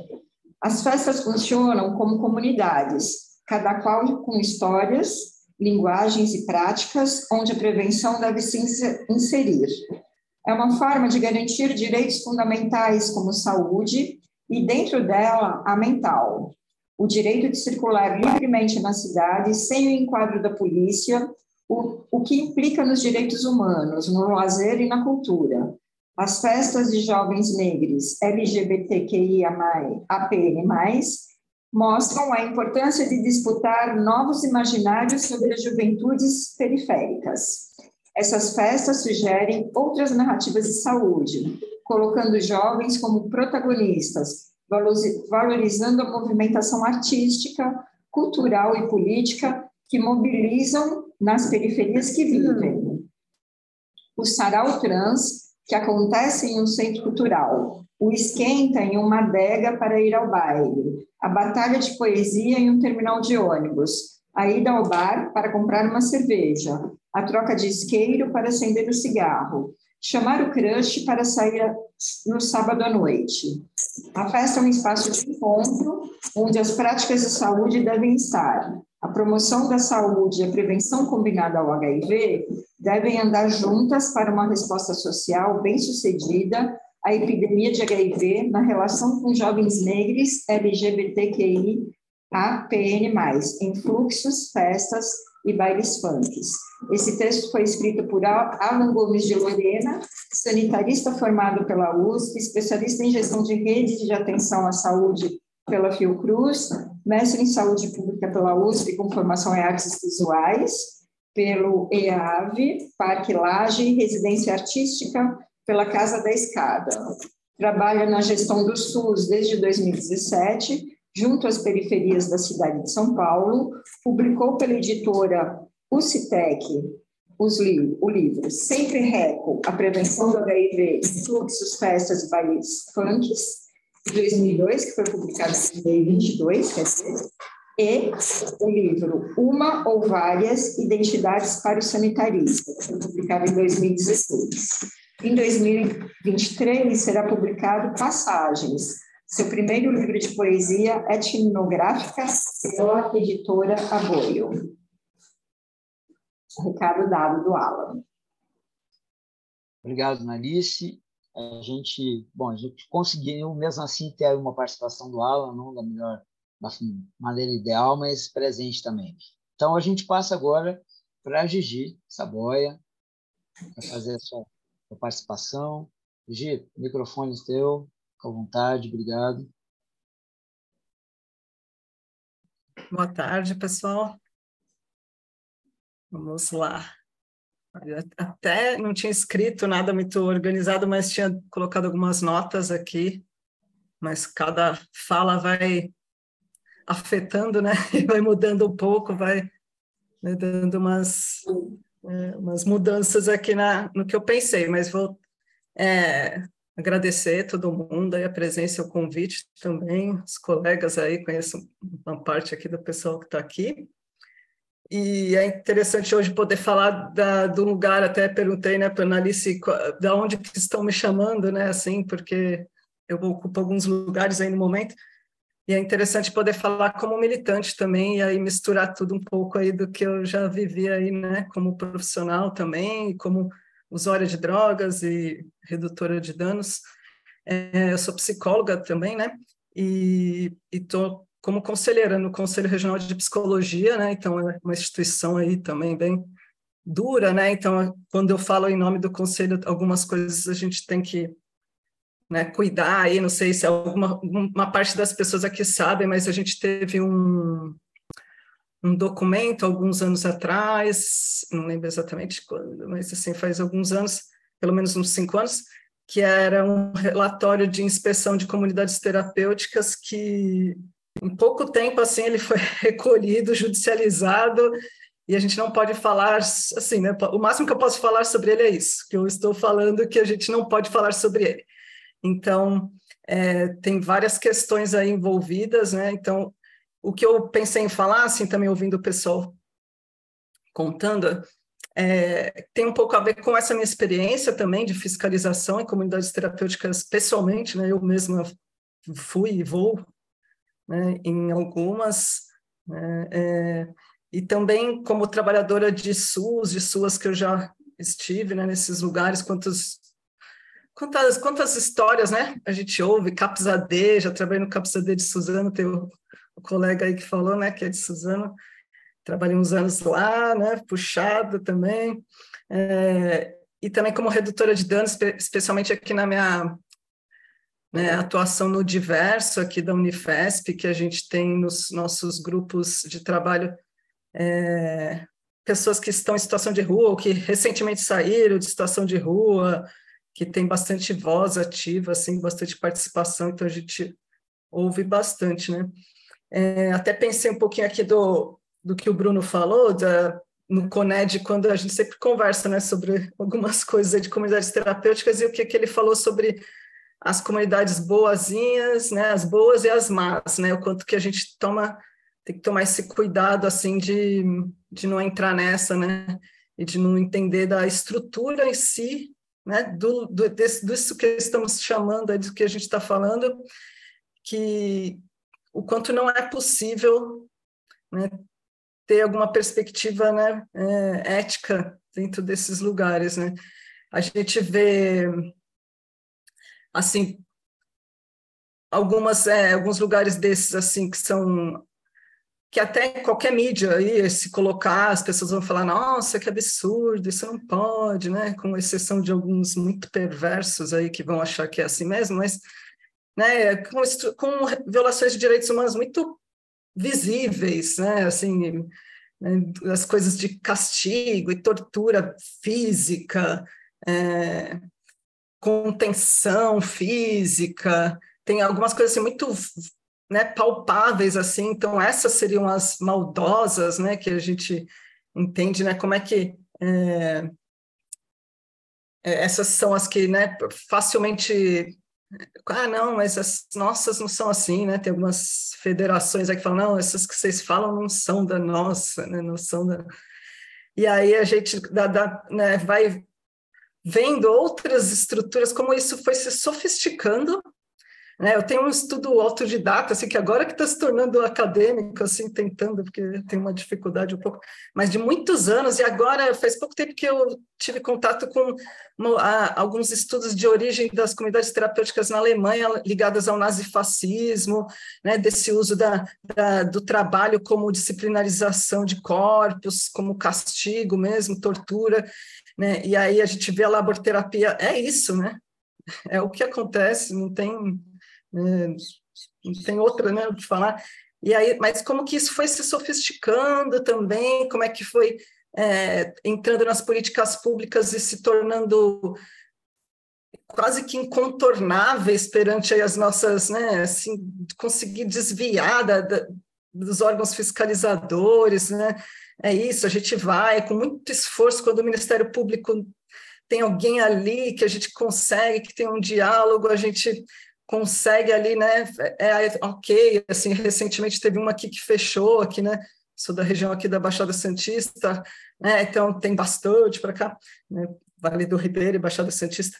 E mas é isso, assim, daqui uns meses eles abrem outro lugar, mas é, e, e, aí a gente vai vendo assim, o quanto que isso vai, vai se contornando, né? Alguém falou um pouquinho também, se, se foi, acho que foi, não sei se foi o Rafael, é, de que, a, o que, que ela se torna, né? Ela está num híbrido para mim, assim, né? Na minha visão, não é só minha, né? Mas de muitas coisas que eu, que eu lido ali, de cadeia com manicômio, e aí tem umas pitadas de um serviço, assim, de SUS e de SUAS, alguma coisinha, né? Umas vão mais para uma clínica de dependentes químicos, né, que eles chamam, que pega mais a parte da saúde, que aí tem uma equipe médica, de enfermagem e tal, outras vão mais para um acolhimento, tá, um abrigo, né, uma coisa assim, para que não tem tanta essa equipe, tem os monitores lá, que né, grande esmagadora maioria, maioria são ex-usuários da própria comunidade terapêutica ali.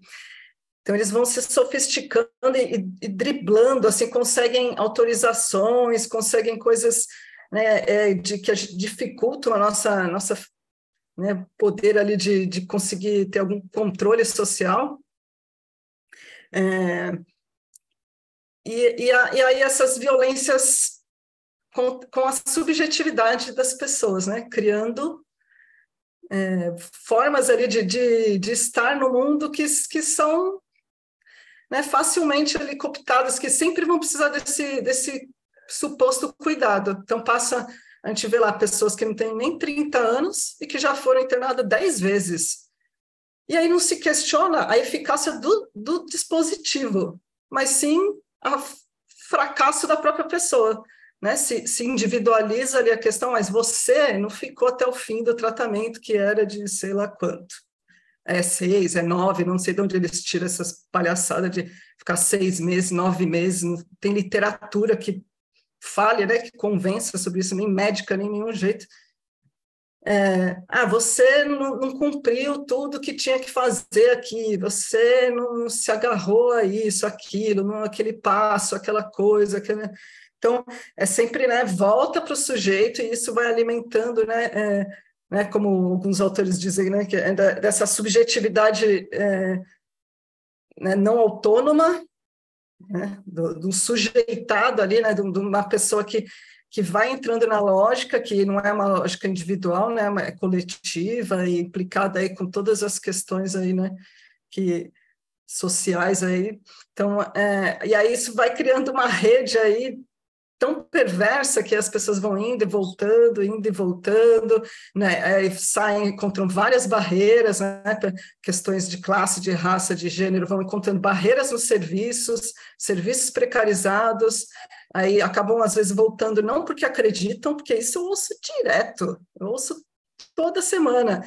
Não, às vezes eu vou, mas não é que, né, é que eu vou dar um tempo também, né, porque tá, a rua, o bagulho tá, tá louco, assim, né, tô tô arranjei umas confusão lá no bairro tal, vou ficar um tempo lá. Então, assim, muitas, muitas pessoas já sabem que aquilo não é um tratamento, né? Algumas famílias já sabem também, mas que no desespero aceitam a, né, aquele a, suposto tratamento ali para salvar a vida da pessoa, né? Às vezes não para tratar. E, né, e como que isso vai é, formando ali, né? Uma ideia coletiva né, sobre o sujeito e sobre o usuário de drogas ali, né, sobre as pessoas que usam drogas que que já não tem mais controle, que são manipuladoras, que são aí vem todos aqueles estigmas, né, que que colam na pessoa e que é, os próprios serviços reproduzem. Então a gente está falando aqui de uma lógica manicomial que é, infelizmente não é tão né, assim, evidente para muitas pessoas da categoria da psicologia, por exemplo, mas que estão completamente né, aí na, na, estrutura mesmo da, da, da, comunidade terapêutica. Né? É muito triste assim ver.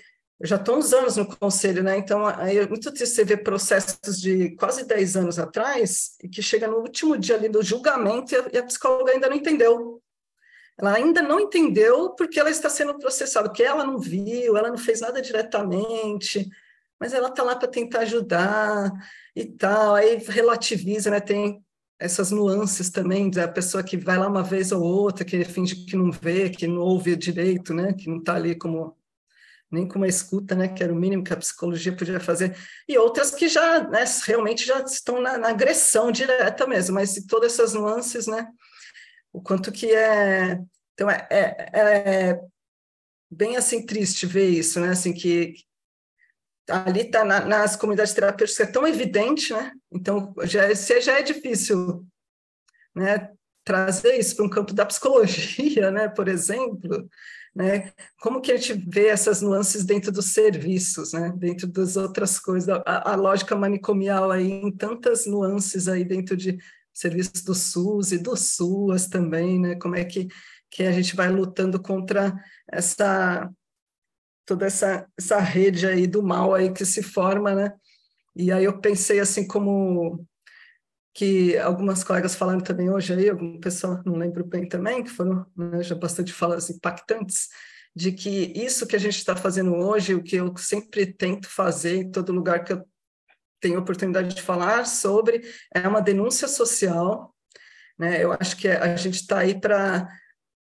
Né, é, em busca aí da justiça social mesmo, eu sempre faço esse paralelo assim de que daqui que eu sonho que daqui a uns anos a gente vai voltar vai pensar e falar assim, nossa, como que a sociedade aceitava aquelas comunidade terapêutica, que absurdo, como é que, né, como é que, como que impensável, como assim, né? Eu sonho com isso, assim, eu fico vendo é, o que acontecia lá em Barbacena, com 60 mil pessoas morrendo com, né, com a sociedade ali vendo isso, pessoas, né, é, pessoas pretas, pobres, pessoas de rua, indo para lá por motivos quaisquer, as mulheres, trair o marido, o marido mandava para lá, então, tantas coisas que, né, e, e, isso foi sendo aceito por décadas, né, que sobreviveu aquele manicômio, eu ficou, e hoje a gente denuncia, tem um livro, tem um, tem um filme, tem, a gente sempre fala sobre isso, né, não que eles estejam completamente fechados, mas...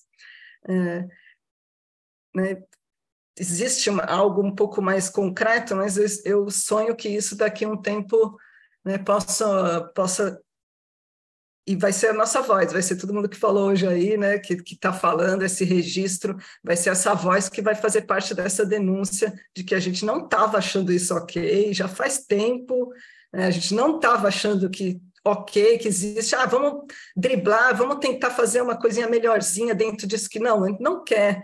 A gente não quer lugares de exclusão, de segregação, né, de, de que baseados em disciplina, em moral, em religião. Não é isso. Isso não é cuidado. Nunca foi, nunca vai ser. E aí é, eu achei, fiquei pensando isso, acho que na última fala, até, né, falei, a, a, conversa era sobre redução de danos em comunidades terapêuticas, mas a gente está focando na comunidade terapêutica porque é uma revolta mesmo, né? Eu, como redutora de danos, assim, é outro planeta, parece, né? A gente abre a voz para todo mundo, todo mundo tem importância, a gente considera a singularidade das pessoas, o jeito que as pessoas, cada uma tem uma história, um jeito, né, e tá ali né, atravessada pelo recorte de classe, de gênero, de raça, e como é que isso impacta né, no uso de drogas, não é? Pode ser a mesma droga, a mesma quantidade que não vai ser igual, como que isso né, é outro mundo né, na comunidade terapêutica, onde todo mundo é igual, todo mundo tem que parar de usar droga, todo mundo é 12 passos, todo mundo acorda à mesma hora, reza a mesma hora, participa do mesmo grupo, faz a mesma atividade, toma o mesmo remédio, fica ao mesmo tempo de, de, de que, que não existe projeto terapêutico singular nenhum, que é uma das coisas que a gente pega ali né, na psicologia, que fica tentando convencer que existe, e é uma mentira, né, que não existe.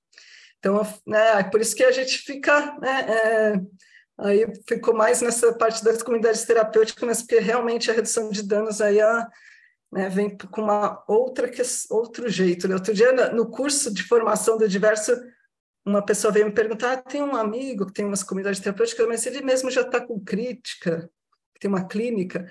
Como seria uma, uma clínica na abordagem da, da redução de danos? Eu falei, ah, dependendo de onde ela é, ela já começa tendo que mudar de lugar. E como é a casa, e como que é tudo. Assim, é um centro de convivência, cultura, que é o que a gente tem defendido em muitos lugares. Então, o que, que, que é? Vai ser de porta aberta. Então, não é, não é mais. Então, não tem né, como adaptar. Não, não queremos né, levar isso nem, nem no, mais nenhum, de nenhuma forma. Né? Então, acho que eu vou parar já aqui por aqui, que já estou um tempinho, e aí a gente segue, ainda tem uns minutinhos para alguma, algumas pessoas, né, que ainda vão falar, alguma discussão, mas eu fico meio, ainda mais podendo falar assim, abertamente, fica de ficar revoltada, mas estamos fazendo parte da história e não, não vamos nos calar, não, porque não estamos achando isso assim como militante, como usuária, como, como psicóloga, como redutora de danos, né? onde estiver espaço, a gente tá, vai estar tá denunciando isso que, que não, nunca foi cuidado e que nunca vai ser. Obrigada, pessoal. Gigi, muito obrigado. Mais uma fala forte aí que nos é, anima e, ao mesmo tempo, também coloca nossa responsabilidade nesse processo. Né? Todas, todos e todos com muita responsabilidade. E agora, Fabi Mesquita, palavra é tua, fica à vontade. Muito obrigado. Oi, boa tarde, querido. Eu queria dar, primeiro de tudo, boa tarde a todas as pessoas. É, a UET é extremamente grata pela participação de tanta gente interessante, relevante, com histórias incríveis, marcantes, vendo aí colegas de Santos, do Brasil inteiro, gente que não, não deixa de lutar, né? Isso dá uma força para a gente. É, eu acho que a gente já falou tanto né, das histórias, das experiências. Eu acho que eu, eu não quero correr o risco de acabar aqui é, chovendo no molhado, de falar daquilo que a gente já falou. Eu acho que todo mundo tem um, nunca uma coisa foi tão consensual né, como essa situação que a gente está vivendo. Eu, eu levanto algumas questões que me incomodam, porque eu confesso que para mim foi um, um, pouco complicado a gente lutar tanto né, para para derrubar o, o, o, Bolsonaro. O bolsonarismo a gente está longe de ter conseguido derrubar, mas a gente conseguiu, pelo menos nessas eleições. E eu confesso que eu tinha algumas expectativas que, de certa maneira, foram frustradas, né? Eu esperava um pouco mais, é, um pouco mais de ousadia, um pouco mais de ousadia para mexer em algumas coisas, como o Miro mencionou, né? Os, As CTs entraram em 2013, né, é num governo que não se esperava que, que abrisse portas. E foi como, como a gente conta nas histórias do vampiro, que o vampiro ele só entra na sua casa quando você convida. Você precisa convidar o vampiro para entrar. Daí ele entra e faz todo o estrago. E foi isso que aconteceu, né? Porque é, eu acho que falta uma, uma visão até um pouco mais política mesmo, de formação política de esquerda, de entender. Eu não estou falando só de tudo que já foi falado, tá, gente? Porque eu acho que, como eu disse, é, é redundante. Mas o que está faltando para se compreender que isso aí é deitar com o inimigo? É dormir com o inimigo? É chamar o vampiro para dentro de casa? Porque esses grupos foram trazidos para dentro do governo de esquerda e foi por dentro do governo de esquerda que eles construíram o golpe. E foi do lado de dentro que eles conseguiram derrubar. Não foi só um movimento externo da direita ou disso ou daquilo, foi dentro, foi uma coisa assim, foi como botar uma traça dentro do guarda-roupa. E aí a gente vai lá e faz isso de novo. É uma coisa que não faz sentido. É, é eu não sei o que, que é que está faltando para as pessoas entenderem é, o quão grave é o que está acontecendo nesse momento. Uh, do ponto de vista dos direitos humanos, do ponto de vista da saúde, do ponto de vista das questões étnico-raciais, porque a gente sabe muito bem quem é que vai parar nesses lugares, uh, a questão de gênero, a questão da é, LGBTfobia, como foi mencionado, de que tudo agora é uma desculpa. Aí o cara fuma um baseado e aí você enfia lá todo mundo que você não gosta. Né? A gente tinha essas experiências quando eu morei na Ásia, a gente via campos de concentração, gente, campos de concentração. E esses campos de concentração, inclusive em países comunistas, China, Vietnã, com campos de concentração. E esses campos de concentração abrigavam o quê? Todo mundo que não era gostado na sociedade. Então, você levava trabalhadora do sexo, você levava o cara que é, usa droga, é, você levava a pessoa que incomoda, os corpos dissidentes, as mentes dissidentes, tudo ia para lá para fazer laborterapia. Aí eram campos de trabalho forçado, onde essas pessoas iam e faziam tratamento forçado para elas serem aquilo que elas não são. Então, isso me incomoda porque eu estou vendo isso se espalhando no nosso meio de uma forma que já nem sutil não é mais, é descarada, né? Então, ok, a gente tem dentro do governo uma pessoa responsável pelas comunidades terapêuticas. Agora, alguém me fala, me dá o nome quem é a pessoa responsável por redução de danos? Porque nem isso a gente não tem. Não é só que criaram as comunidades terapêuticas e estão apoiando as comunidades terapêuticas. É que não está surgindo nada na contramão, não está surgindo nada de oficial. E aí a minha pergunta, porque eu acho que não adianta a gente fazer aqui um, desculpem o termo, mas uma masturbação mental, a gente ficar só dizendo que eu entendo a gente está sufocado, a gente precisa jogar para fora, a gente quer vomitar essas coisas que estão nos sufocando. Mas a questão é, o que, que nós vamos fazer com isso?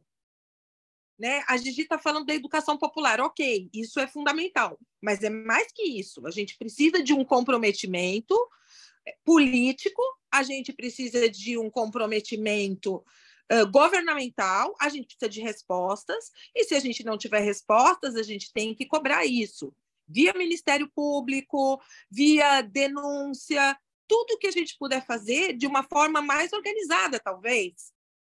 Né? Assim como na, na área do HIV foi criado o FOBRAIDS para fazer frente, já que o movimento de AIDS não é mais escutado, inclusive ao ponto de que o documento que saiu das conferências fala de que vamos cuidar de tuberculose e outras doenças, AIDS virou outras doenças, perdeu completamente o protagonismo na pauta da luta contra a AIDS e se transformou em outras doenças, reticências, pode ser qualquer coisa.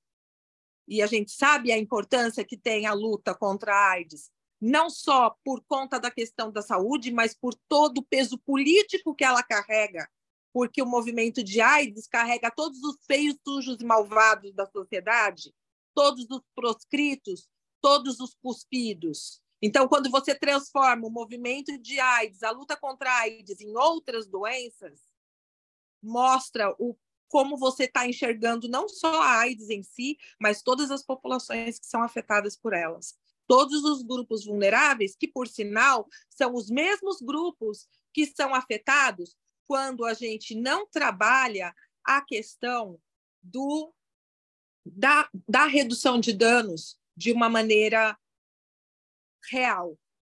Então, a minha pergunta é: o que, que nós vamos fazer com isso tudo que nós falamos a tarde inteira? O que, que a gente vai fazer fora desabafar?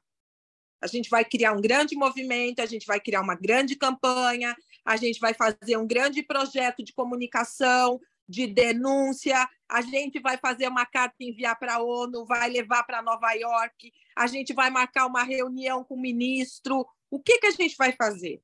Porque a gente já descobriu o que está acontecendo, já está muito nítido, e pelo que eu estou vendo, a gente tem um, uma fala que é uníssona, o que é uma coisa rara, hein, gente? É muito raro a gente ter uma fala que é uníssona.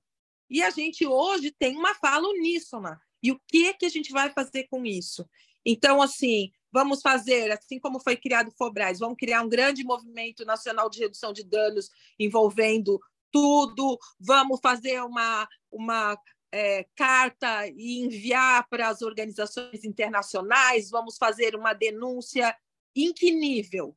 Porque é, a educação, é claro, ela é necessária, todos os nossos trabalhos aqui, eles são necessários, mas eles são trabalhos que eles são lentos, eles são morosos, eles são de mudança de, de comportamento, de mudança de visão de vida, né? São trabalhos diários de formiguinha.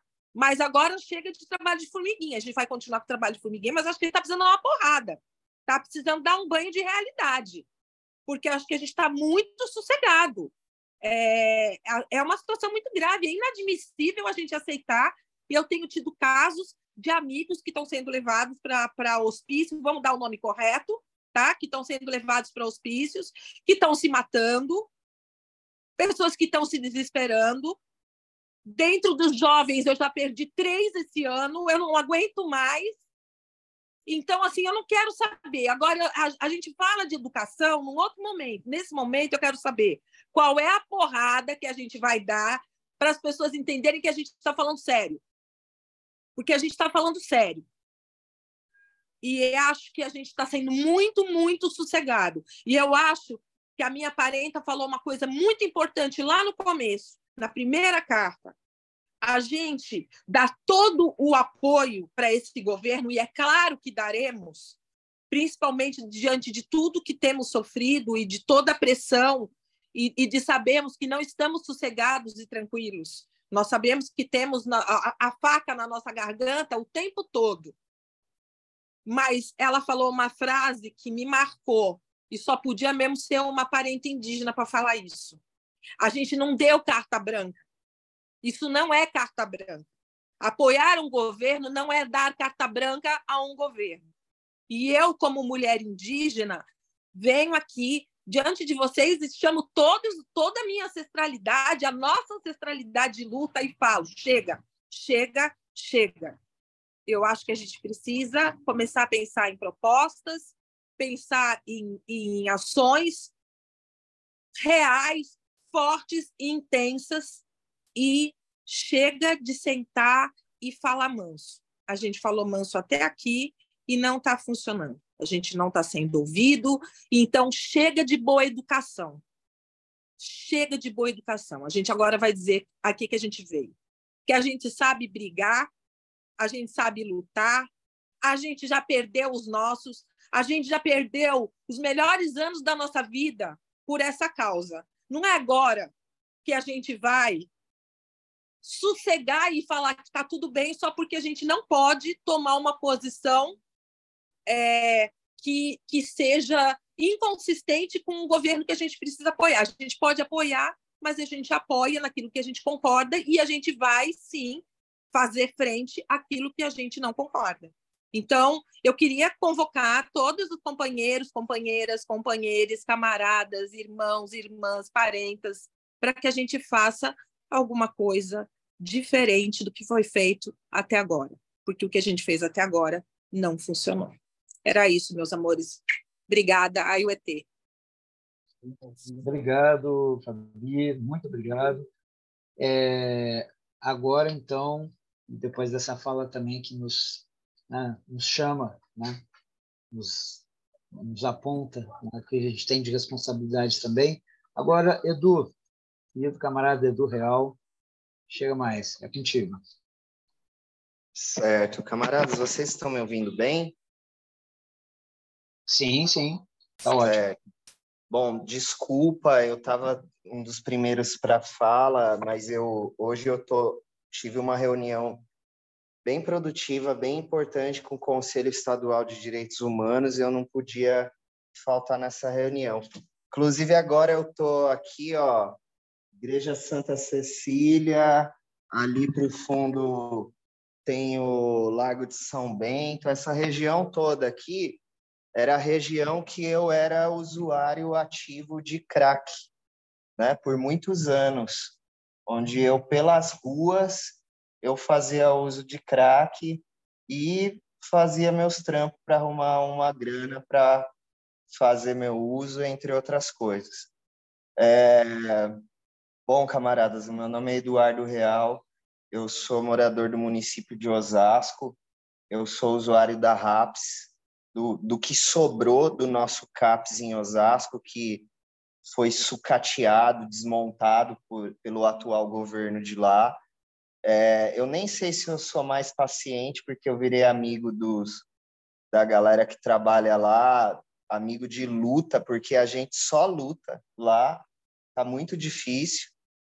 É, e eu sou uh, tem aí, faço parte de alguns movimentos, né? Fórum Popular de Saúde de São Paulo, é, faço parte da ANEPS, é, mas também eu sou militante da luta antimanicomial e é isso que eu quero frisar. E eu sou militante da luta antimanicomial desde o primeiro dia que eu fui internado dentro de uma comunidade terapêutica. Ali começou a minha militância porque a minha militância ela foi no sentido de sair daquele lugar. Foi, a minha primeira internação foi em 2011, quando eu pedi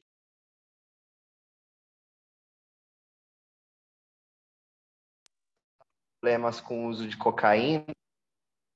É, e minha família procurou a rede de atenção no nosso município, não encontrou. Só que aí quem apareceu um pastor que tinha cinco comunidades terapêuticas na, em Cotia. Essa primeira comunidade terapêutica eu passei é, sete meses dentro de um galpão com outros 80 rapazes, onde a gente só tinha para respirar uma porta com uma grade de prisão e uma, e uma janela coberta com uma chapa de ferro toda furada de prego e a gente se revisava ali para respirar. E é, nas nossas manhãs, a gente era acordado 5 horas da manhã para ir para um culto que durava até as nove, onde o pastor, que também era o interno, dizia que eu, todos os dias, dizia que ia me curar do espírito da homossexualidade, do homossexualismo, porque eu ser homossexual na verdade, era um espírito encostado, um espírito de pombagira. Hoje eu me orgulho muito de ter um espírito da pombagira junto comigo, caminhando. Mas ali eu passei por isso também. Eu passei dentro desse local e depois de muitos outros locais, depois também em muitos outros locais, por violência física, contínua violência psicológica, moral, né? Ah, você usa porque você é sem vergonha, porque você não ama sua família, porque você não dá valor à vida, porque você não acredita em Jesus. Isso é uma violência moral e a gente às vezes subnotifica as violências que tem dentro da comunidade terapêutica. E aí eu saí dessa comunidade terapêutica porque numa visita o meu pai viu eu sendo agredido pelo único cara que trabalhava formalmente, porque o resto dos trabalhadores eram pacientes que eram colocados para trabalhar. E aí ele me tirou de lá e eu com medo de usar cocaína dentro de casa e ser internado novamente, eu fui usar cocaína na rua. E aí foi onde eu conheci o crack, onde eu conheci esse lugar aqui, ó, onde eu passei muitos meses, onde eu passei inclusive a primeira grande operação que, tem, que aconteceu em São Paulo, da Polícia Militar e da Polícia Civil e da GCM, mandada pelo Alckmin. É bom relembrar que a primeira grande operação que matou vários usuários e usuárias e espancou e torturou diversos usuários e usuárias de substâncias, ou não, né, porque também maltratou população em situação de rua, foi a mando do cara que é hoje vice-presidente da República. Eu não esqueço, eu não esqueço. Depois disso, passei por várias outras comunidades terapêuticas, onde eu passei por abuso sexual, passei por tortura, passei por violência psicológica, racismo, intolerância religiosa, por homofobia, a ponto de eu ter de eu dormir num quarto separado, porque gay não pode dormir na, no mesmo quarto que os outros caras. E não podia mesmo, porque eu sou uma pessoa que se apaixona. Eu sou uma pessoa que ama, que tem tesão, né? Assim como todas as outras. Mas dentro de comunidade terapêutica isso é ilegal. E a gente apanha quando é pego enamorando outro outro paciente. E aí eu já era usuário abusivo, problemático de crack. E aí, por volta de 2015, 2016, eu conheci, eu comecei a conhecer os movimentos de luta, os movimentos organizados. Conheci primeiramente o coletivo Desentorpecendo a Razão, galera da Marcha da Maconha, alguns militantes e militantes de movimento de luta antimanicomial que começaram a me trazer para dentro dos movimentos. Conheci partido político de esquerda, lógico, né? Porque partido de direita ia legitimar minha minha internação. E aí eu comecei a me entender como sujeito de luta. E aí eu conheci equipamentos de cuidado em liberdade. Não, não cessou de uma hora para outra o uso problemático de crack, mas eu comecei a passar a conhecer lugares de cuidado em liberdade. E isso mudou minha vida, mudou a vida da minha família, mudou, eu digo que mudou a vida até de pessoas ao meu redor, no meu território, porque hoje, com tudo que eu aprendi, eu sou um agente lá no meu território. Sou procurado por mamães, sou procurado por pessoas que fazem uso problemático de drogas, que me viram é, sair um momento de muita dor e hoje está livre, andando para lá e para cá e tentando ocupar espaços e tentando participar e querem isso para os seus familiares. E aí eu também sou um agente lá na quebrada. Isso é muito importante falar, que é resultado do cuidado em liberdade, porque se eu tivesse aderido à ideia do cuidado em privação, em cárcere, através de violência, de dessa religiosidade fajuta que tentam implantar na nossa cabeça com toda a força e através de violência dentro das comunidades terapêuticas, eu seria um, um captador. Eu estaria levando pessoas para a comunidade terapêutica e não aproximando elas da RAPS. Então, é importante falar também de, de, do, que o cuidado em liberdade, que a redução de danos forma multiplicadores. E aí eu, eu, é, eu tô muito descontente, camaradas, com essa... Eu não tô surpreso, mas eu tô descontente com o governo federal é, mantendo um departamento de comunidades terapêuticas construído antes mesmo de um departamento de saúde mental no Ministério da Saúde. um departamento de comunidades terapêuticas que já tem orçamento definido, que já tem aí eventos rolando, né? E o departamento de, de saúde mental ainda patinando. Digo que é racismo institucional isso, porque quem está liderando lá esse departamento é a doutora Sônia Barros, uma mulher preta, e é o departamento ele não recebe a devida atenção como o departamento de comunidade terapêutica está recebendo. Então a gente também está vendo um caso de racismo ali acontecendo. E é importante a gente falar, camaradas, que agora é, a gente está vendo mais um capítulo do desrespeito que é com conosco, pessoas que estão encarceradas nesse momento dentro de manicômios ou pessoas que são possíveis clientes aos manicômios. Possíveis clientes, porque eu sou um possível cliente. Se eu for ali embaixo e der um trago num crack, eu sou um possível cliente para uma comunidade terapêutica. Então, eu estou à mercê da internação. E aí eu quero trazer uma coisa muito importante novamente a Conferência Nacional de Saúde Mental foi adiada. Conferência Nacional que é onde se decide, se propõe e de, se, de, se propõe e decide propostas e diretrizes para saúde mental, para o campo da saúde mental. São, é um lugar onde a gente transforma em lei a, o que a gente está discutindo a todo momento e foi novamente adiada.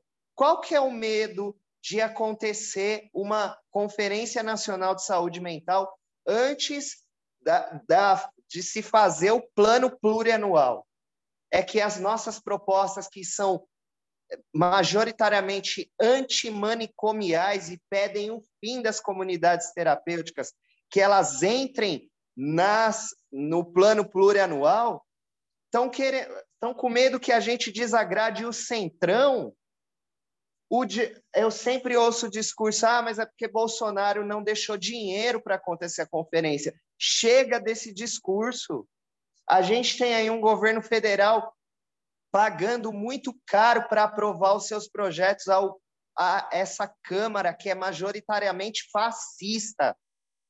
E por que, que não paga para acontecer a Conferência Nacional de Saúde Mental?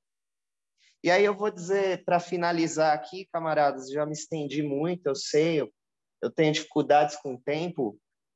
Camaradas, o que me, o que me tratou, o que me tirou da, daquele uso doloroso que eu fazia de crack, não foi uma terapia.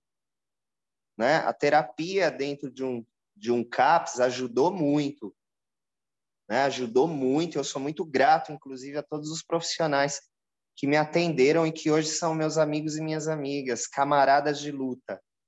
Mas o que me tirou daquele lugar de muito sofrimento foi me entender como sujeito de direito, foi participar politicamente, foi, foi participar dos espaços políticos, dos espaços de tomada de decisão, e isso é uma coisa que eu estou numa luta muito grande para reafirmar sobre a participação de nós, usuários e usuárias.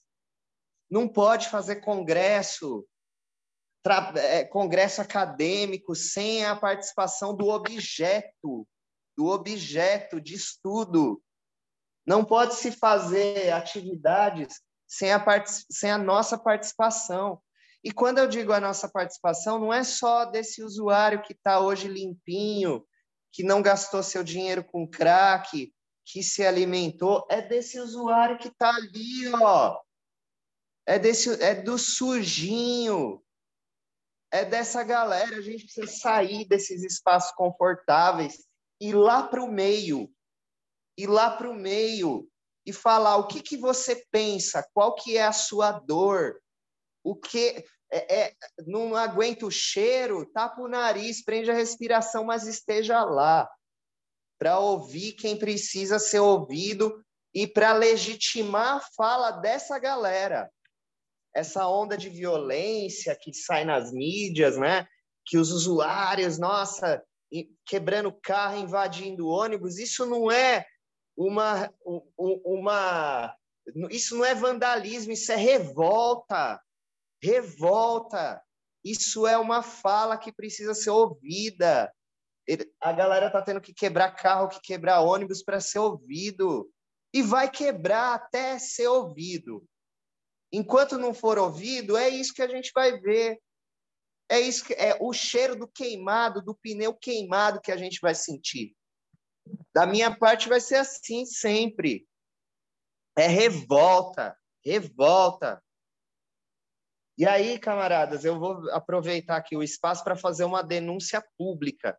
No dia 18 de julho desse mês, no dia 18 de julho desse mês, eu está até então eu estava conselheiro municipal de saúde no município de Osasco, do, representando o segmento usuários do SUS como paciente do CAPS que sou, usuário dependente desses, desse equipamento e de toda a rede de proteção que eu tenho.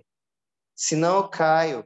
Representando ali, eu era conselheiro municipal de saúde e fui de uma forma violenta e criminosa, sem direito à defesa, expulso do Conselho Municipal de Osasco, depois de ter cobrado e cobrado e cobrado esse governo municipal de Osasco, que é um governo que sucateou a rede de atenção psicossocial, que desviou verba da saúde, que tem várias irregularidades, depois de ter cobrado esse governo explicações e de ter proposto inúmeras outras coisas. Por exemplo, propus como conselheiro municipal, o fim dos contratos com comunidades terapêuticas.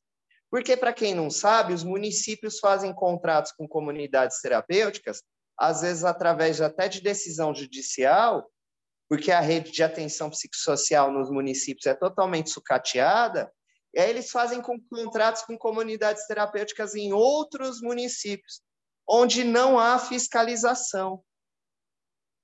Então é isso, camaradas. Trago aqui o meu relato de vida, né?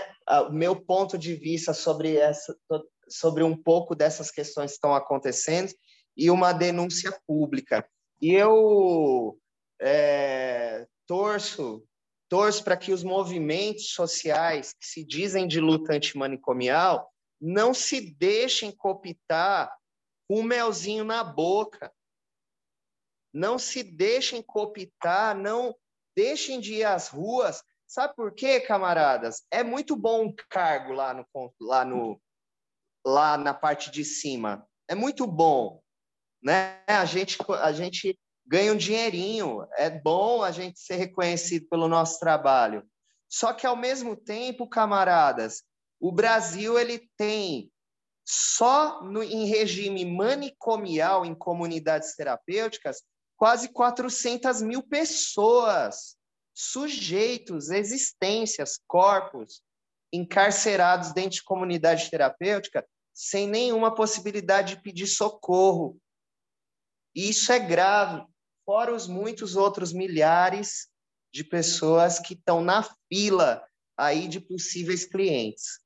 Então a nossa a nossa luta é urgente e, a, e a, o adiamento da quinta conferência de saúde mental foi um desrespeito total, foi nos colocar como um subgrupo, coisa que a gente já é tratado como subgrupo.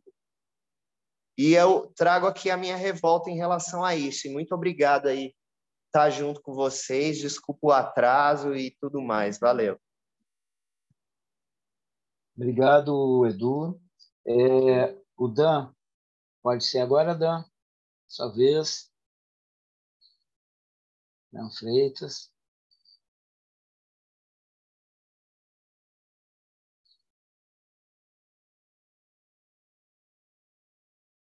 Não sei se ele caiu.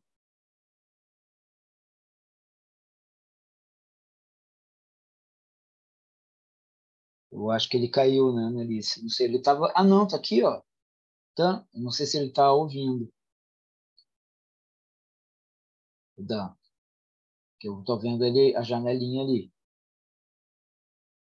É...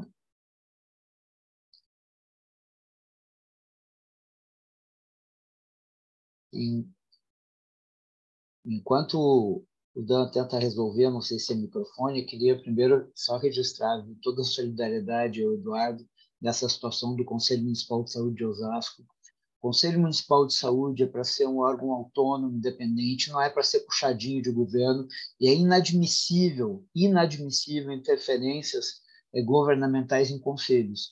Aliás, fazer isso é negação do conselho. O conselho deixa de ser conselho quando ele perde autonomia e independência, então solidariedade ao Edu, estamos juntos. É, queria também aproveitar aqui fazer uma observação é, que a gente precisa, mais do que nunca, reafirmar a nossa solidariedade a todas as pessoas que são que atuam em ações de redução de danos e que vêm sofrendo uma série de uh, retaliações, repressões. Nós vimos na Escola Livre de Redução de Danos lá em Recife durante o Carnaval a atuação repressiva absurda, assim, uma afronta aos direitos humanos e à democracia, o que aconteceu lá. Vimos aqui no estado de São Paulo, em Bauru, em que o, o setor responsável tinha preparado material de redução de danos e, de maneira arbitrária, a prefeita, num exercício de autoridade não política, numa democracia, numa autoridade imperial, vetou o material. E estamos vendo agora na Assembleia Legislativa do Estado de São Paulo um projeto absurdo que pretende punir não criminalmente, porque no Estado não tem uh, prerrogativa legislante para isso, mas punir administrativamente pessoas que trabalhem com o que eles chamam de apologia. Nós sabemos muito bem aonde isso aí chega. Então, a gente precisa enfrentar isso aí.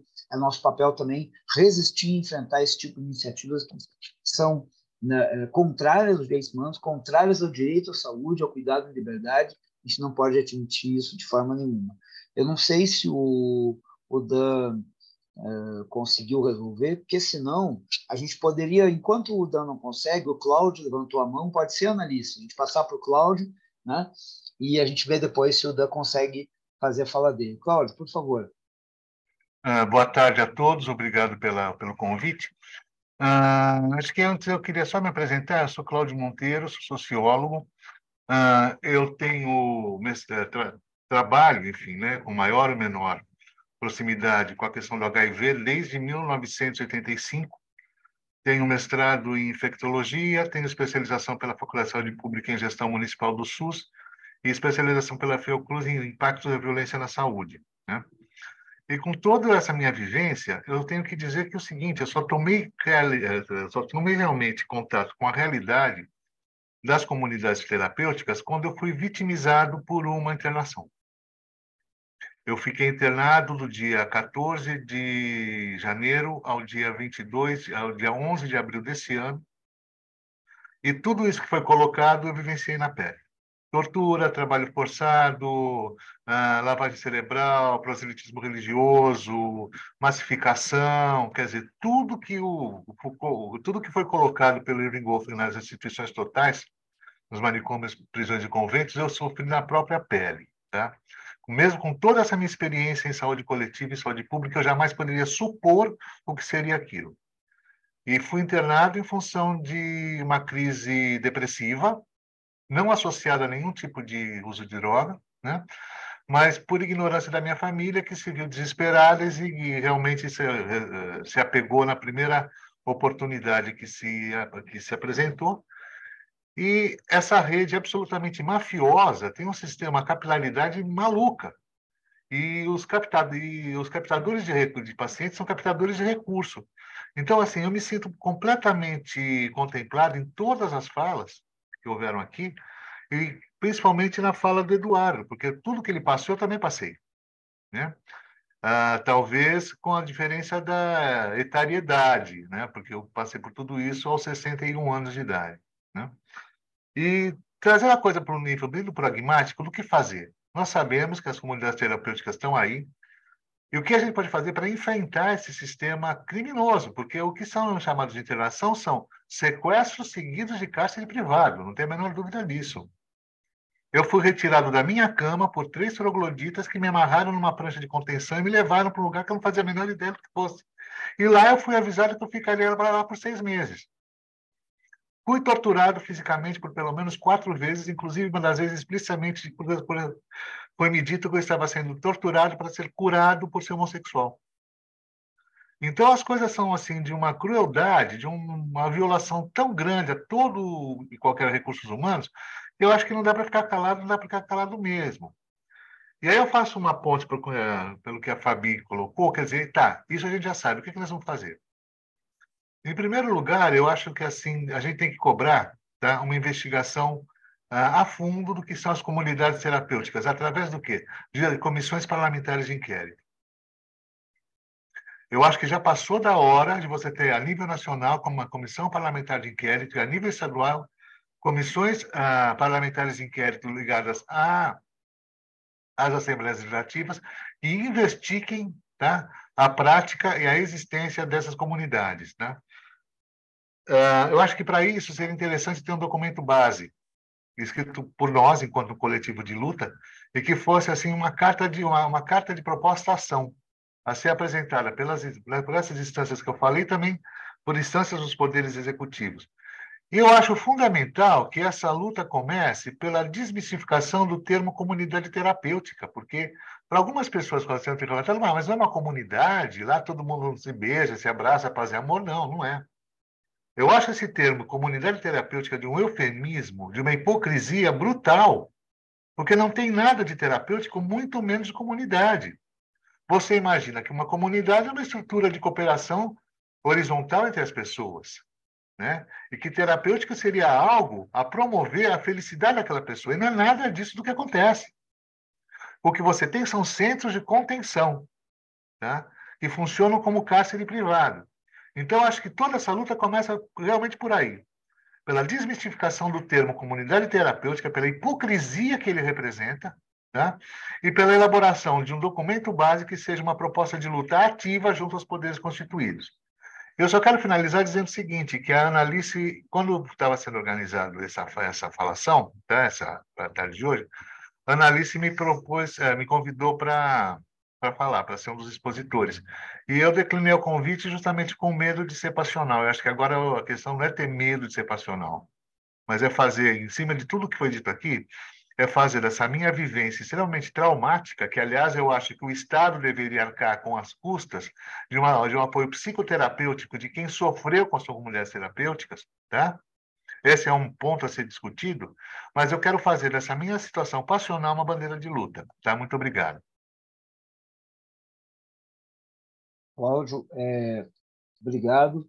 É, eu não sei, Ana, se o Dan voltou, mas queria dizer, Cláudio, que é mais do que oportuno né, a tua colocação, que inclusive a gente ainda tomasse, assim como nós tivemos, e vamos ter que manter essa luta né, por memória, verdade e justiça em relação a pessoas desaparecidas, assassinadas durante a ditadura militar, na memória, verdade e justiça do ponto de vista do período da escravização, né, da tragédia, do, do, do crime, Acho que também é preciso retomar essa discussão da memória, verdade e justiça em relação às violações de direitos humanos praticadas por, contra as pessoas né, em situação de sofrimento mental, enfim, pessoas que tiveram completamente desrespeitados seus direitos humanos. Eu pergunto é, a Analice se a gente pode agora abrir, se mais alguma pessoa gostaria de falar, é... Sim, sim, Paulo. Acho que dá para ir encaminhando já, né? Nós tivemos, assim, me parece, né, que as falas foram todas convergentes, foram fortemente convergentes. Eu estou muito, assim, é, emocionado e impactado pelas coisas que foram faladas. Acho que mais do que nunca a gente percebe, né, que a, a gente não tem escolha. A gente tem que lutar, né, para superar esse estado de coisas e nós já temos, né? Acho que o Cláudio, inclusive, colocou uma ideia que pode ser. É, eu penso, Cláudio, que a gente pode trabalhar essa ideia em vários dos nossos espaços de construção. Né? Temos aí ah, alguns aliados em alguns espaços do próprio poder público, né? que tem Ministério Público de Direitos Humanos, enfim, alguns né? que têm atuado. A gente tentar fazer esse, esse processo de responsabilização do Estado por essas violações de direitos humanos que aconteceram e continuam acontecendo. Continuam acontecendo, por isso que é tão importante né, essa atuação de fiscalização e de denúncia, né, que jamais pode se abrir mão dela. Aí eu pergunto se mais alguma pessoa gostaria de fazer alguma consideração sobre é, as questões que foram levantadas, né? Nas anotações ali o Edu já colocou CPI das comunidades terapêuticas, Comissão da Verdade Manicomial, né? É, deixa eu ver aqui o chat para mim aqui caiu, mas ele, ele fez algumas anotações, eu penso que ficam inclusive como observações, como é aqui na medida que não houve, me parece, nenhuma fala divergente, ficam como ideias aqui para nossa continuidade né, desse, desse, desse trabalho. Eu pergunto então, se mais alguma pessoa gostaria de fazer uma observação, tanto as que já fizeram as falas, quanto as que ainda estão, as que estão na sala que não, não tiveram oportunidade, não, se, não participaram ainda, não falaram reparação às vítimas, moradia, trabalho, redução de danos, legalização. Tem algumas pessoas que pediram para falar. O doutor Fábio Mesquita está pedindo para falar. Então, por favor, Fábio, pode falar, Fábio. À vontade. Obrigado, gente. É, muito boa tarde a todas, todos, todes. É, excelente debate até o momento. Assim, acho que foram levantados tópicos super importantes. Esses dois últimos depoimentos eles foram marcantes é, de pessoas que viveram, né, lá dentro das é, que eu sempre coloquei essa questão que o Cláudio fala em tudo que eu escrevi na vida que não são nem comunidades nem terapêuticas, né? Então assim é difícil a gente chamar isso de comunidade terapêutica e que é, o Edu também é, fez várias menções. Eu é, acho que a gente tinha que partir para essa cobrança, né, é, que fosse mais explícita do ponto de vista do que, é, onde está organizada a redução de danos dentro do governo.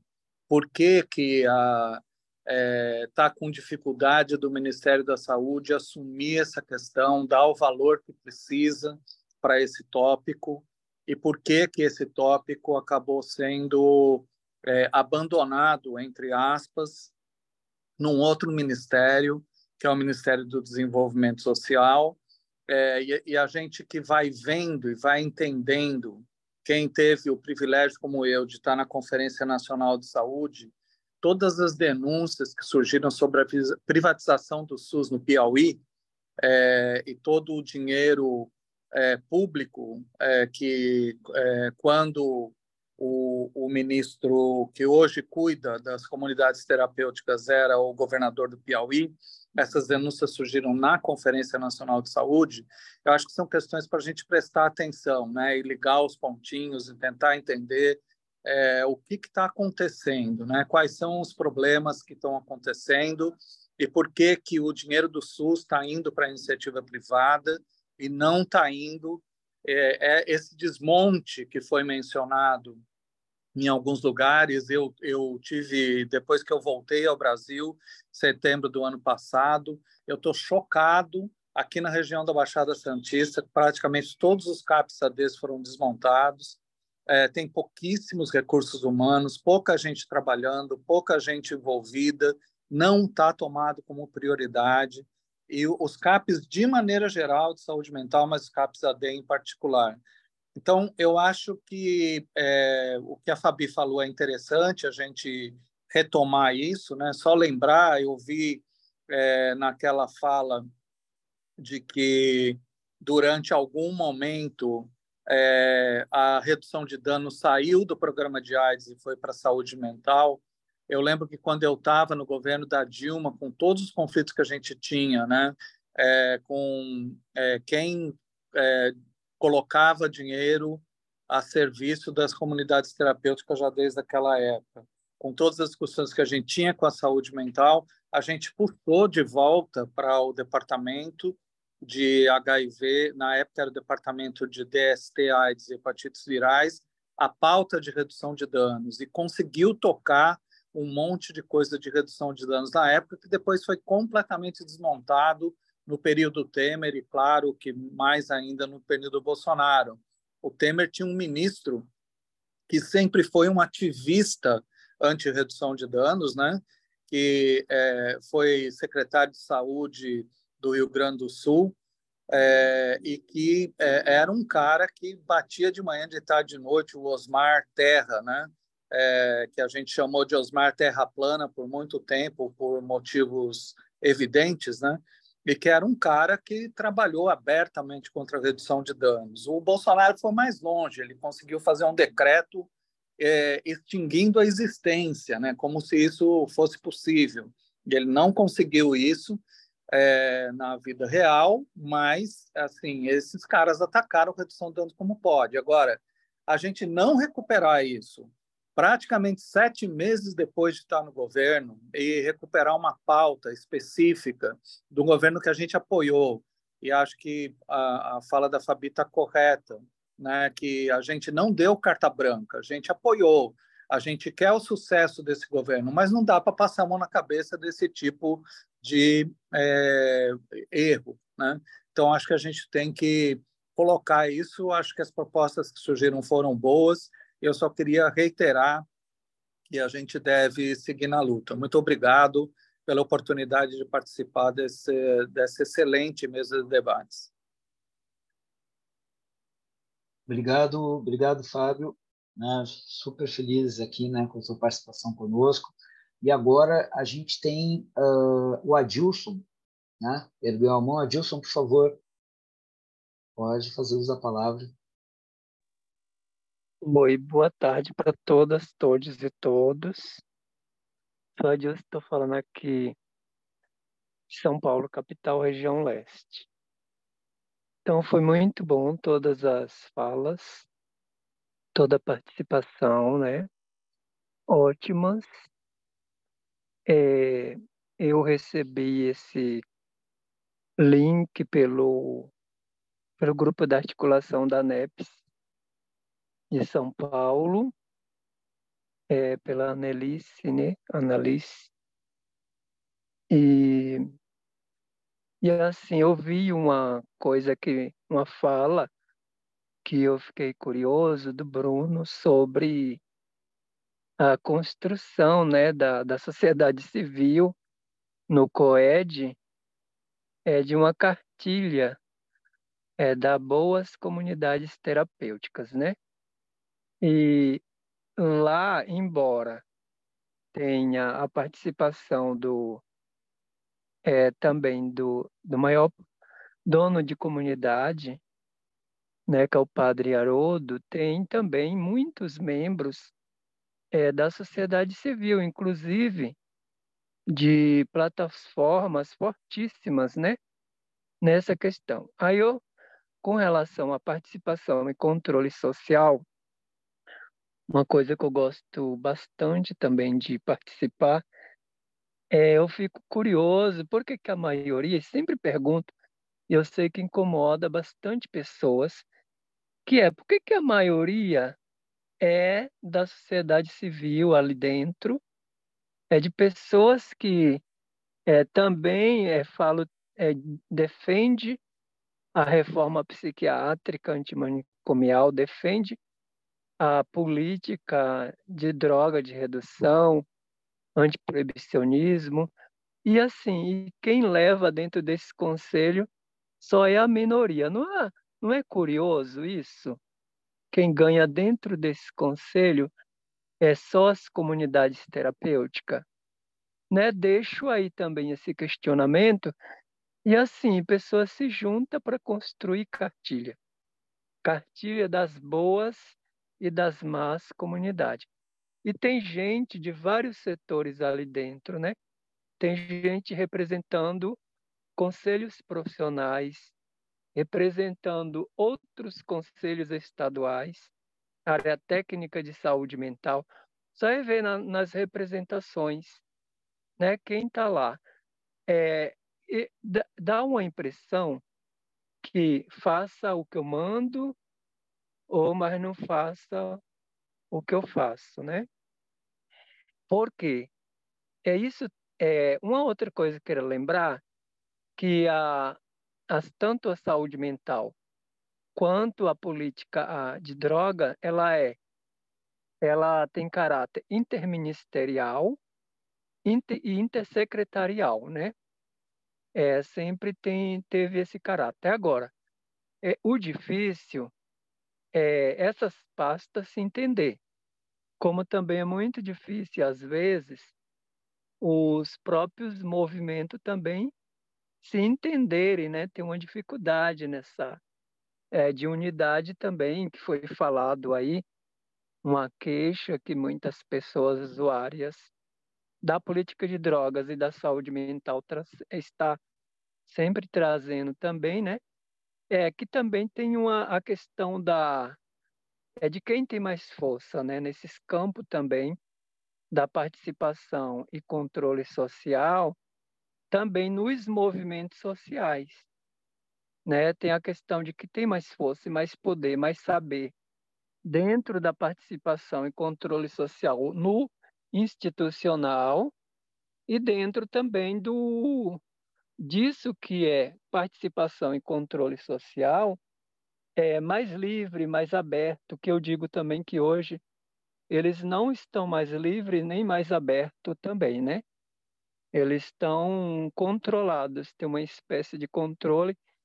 É, e agora, depois de 2020 para cá, o que, que eu vim observando? Que esse controle pelo Senhor Câmara, né? o Deus Câmara, câmeras, né? E o Deus internet, ele vem sendo também maior e sendo largamente utilizado por nós dos próprios movimentos sociais. Assim, eu evito fazer questionário, fazer formulário, mas assim, esses formulários é um ele só falta pedir o DNA da pessoa. E quando não concede esse material, as pessoas também são atacadas, né, pelo a, até por, por companheiros, companheiras de luta, porque não forneceu esse material tão tão exigido hoje nessa nova fase aí de participação e controle social a partir do contexto é, pandêmico, né? é, que ainda continua. É, acabou a pandemia, mas deixou esses rastros aí e que também é adoecedor, porque as pessoas param de participar, se recolhe, né? ela, ela vê cada vez mais seus direitos tolhidos também dentro do nosso próprio meio. E uma coisa que eu quero lembrar também, que está falando muito aí sobre o que fazer com as comunidades terapêuticas, é, o CNJ ele lançou a resolução 487/2023. É uma obrigação dos estados instalarem todos os estados brasileiros instalar no sistema de justiça os seus comitês para o processo de desiste e comunidade terapêutica também é um, é um espaço de prisão e de violação de direitos humanos, e elas estão dentro desse bojo, né? O resto de leitos que falta fechar, manicômios não acabou, pelo menos no estado de São Paulo e nem no Brasil. É, e o, o desiste dos HCTPs. Eu acho, Paulo, que a gente também deve fazer uma incidência, um pedido no, no CONDEP, para que o CONDEP paute. Falou que ia pautar na semana passada, mas ele está em processo eleitoral, adiou para a próxima de outubro é, pautar essa, essa resolução e formar o comitê.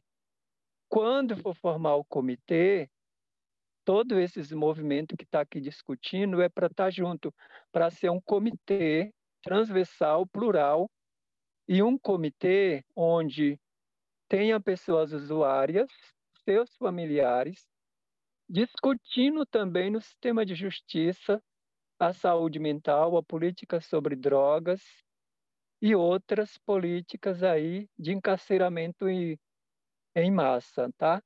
Então já fica aqui lembrado que na próxima reunião vai ter essa pauta e eu, eu, a Rosa, que é do movimento Tortura Nunca Mais, o Eduardo, que está aqui também, que está no grupo, né? E a gente pediu, discutiu, é, aí a gente vai agora discutir de novo a implantação no sistema de justiça no, na próxima reunião do CONDEP, no mês de agosto, tá? É pelo Zoom, é via um aplicativo também que chama Zoom, esse que a gente está usando, e a gente vai também estar é, tá pedindo, porque isso é mais um apoio para essas questões todas da saúde mental, das comunidades, de lutar contra as comunidades e de lutar contra, é, a favor do processo de desiste dos HCTPs, tá? E essas comunidades terapêuticas. Por quê?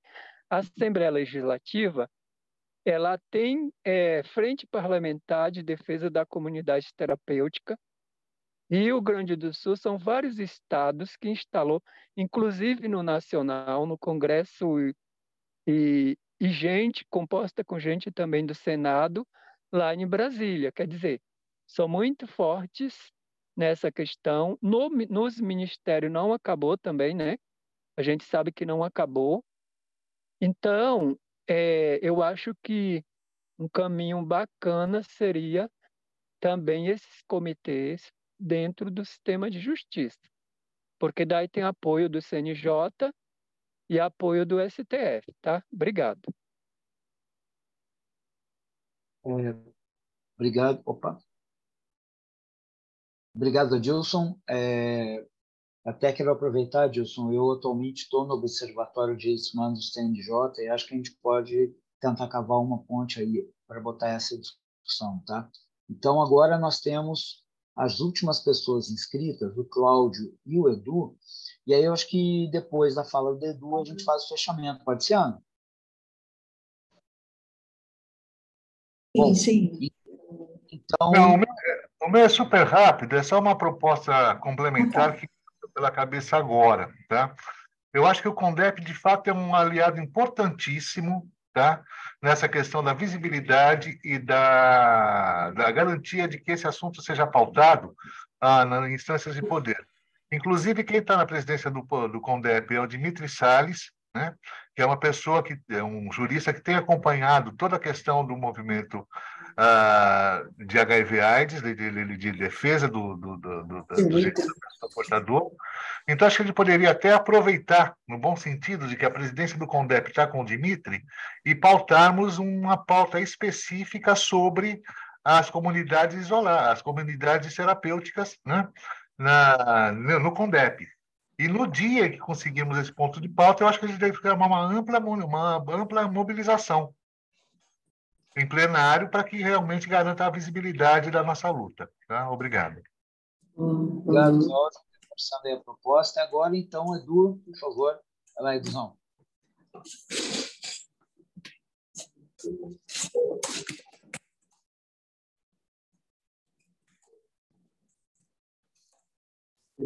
Edu?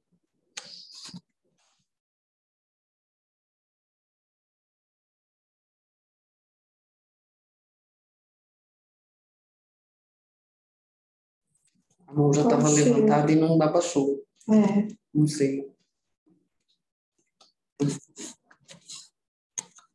Eu acho que o Edu. Ele está falando, só que o microfone dele está desligado. Ah, entendi.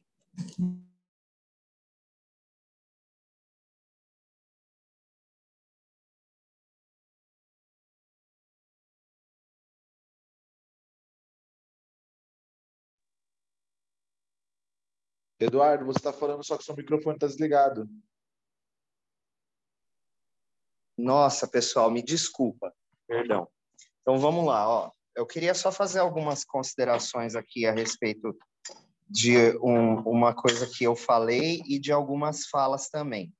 Quando a gente faz uma análise, propõe de forma institucional análise sobre as comunidades terapêuticas, a gente vai ver muito em muitos espaços usuários e usuárias colocados ali pelas bancadas das comunidades terapêuticas, por donos de comunidade terapêutica, para falar em defesa das comunidades terapêuticas.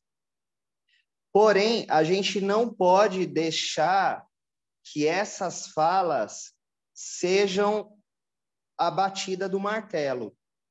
Porque muitos de nós, usuários e usuárias, a gente vive em situações onde a violência ela é tão normalizada, né? É, isso é a sociedade capitalista. E a violência ela é tão normalizada que a gente passa por elas e a gente não percebe que está sofrendo violências. Então é necessário que não que essas falas não sejam o ponto final do debate. Essas falas de usuários em defesa ou de profissionais, né, de trabalhadores, trabalhadoras, é, em defesa das comunidades terapêuticas, não sejam o ponto final, que se continue toda e qualquer investigação, justamente porque a violência ela é normalizada e às vezes a gente não sabe que está sofrendo uma tortura, uma violência ou uma violação. Sobre a questão, é, uma questão importante que o Adilson falou, que é ser de uma pauta inter, é, intersecretarial, né? É, interministerial, enfim, é, uma pauta de múltiplas de múltiplos departamentos, Lógico que a questão da, da, da, redução de danos ela não pode estar desvinculada da questão de moradia, por exemplo, da questão de moradia, do combate à fome, né, que não são pautas exclusivas da saúde, mas são pautas que necessitam ser pautadas dentro da quando a gente fala em RD. E aí, camaradas, eu, eu trago aqui para finalizar um ponto importante, que é a questão é, de quando a gente tratar da, do fim das comunidades terapêuticas, da questão das comunidades terapêuticas e do, e do propósito de findar com, com elas e com todo tipo de manicômio, que a gente se atente à, regionalidade. Aqui em São Paulo, comunidades terapêuticas elas têm um funcionamento X. Aqui, por exemplo, você tem diversas comunidades terapêuticas espalhadas em municípios da Grande São Paulo, onde uma agência de captação faz a captação para todas elas. Já no norte do Brasil, a gente tem outro tipo de funcionamento de comunidades terapêuticas. E é muito fácil de observar essas diferenças, porque as comunidades terapêuticas daqui de São Paulo, elas não fazem live na, na internet.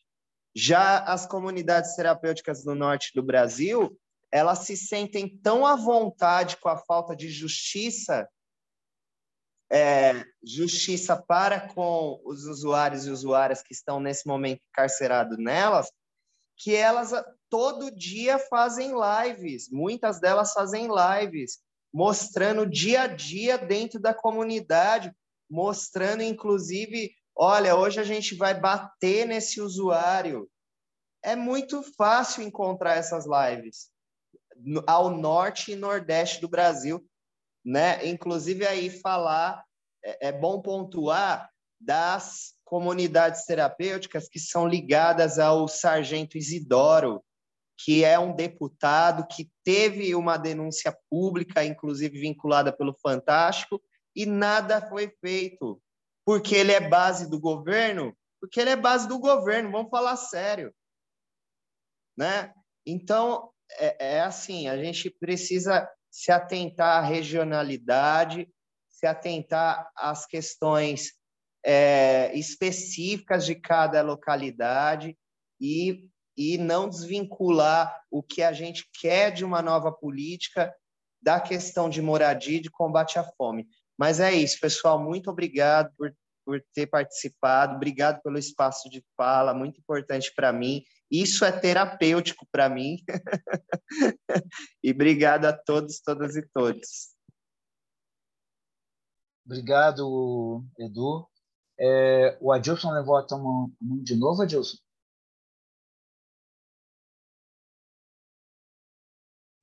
Então, Paulo, se você quiser também, eu adiciono lá. Eu adicionei uma pesquisadora é, que do CNJ também para ajudar.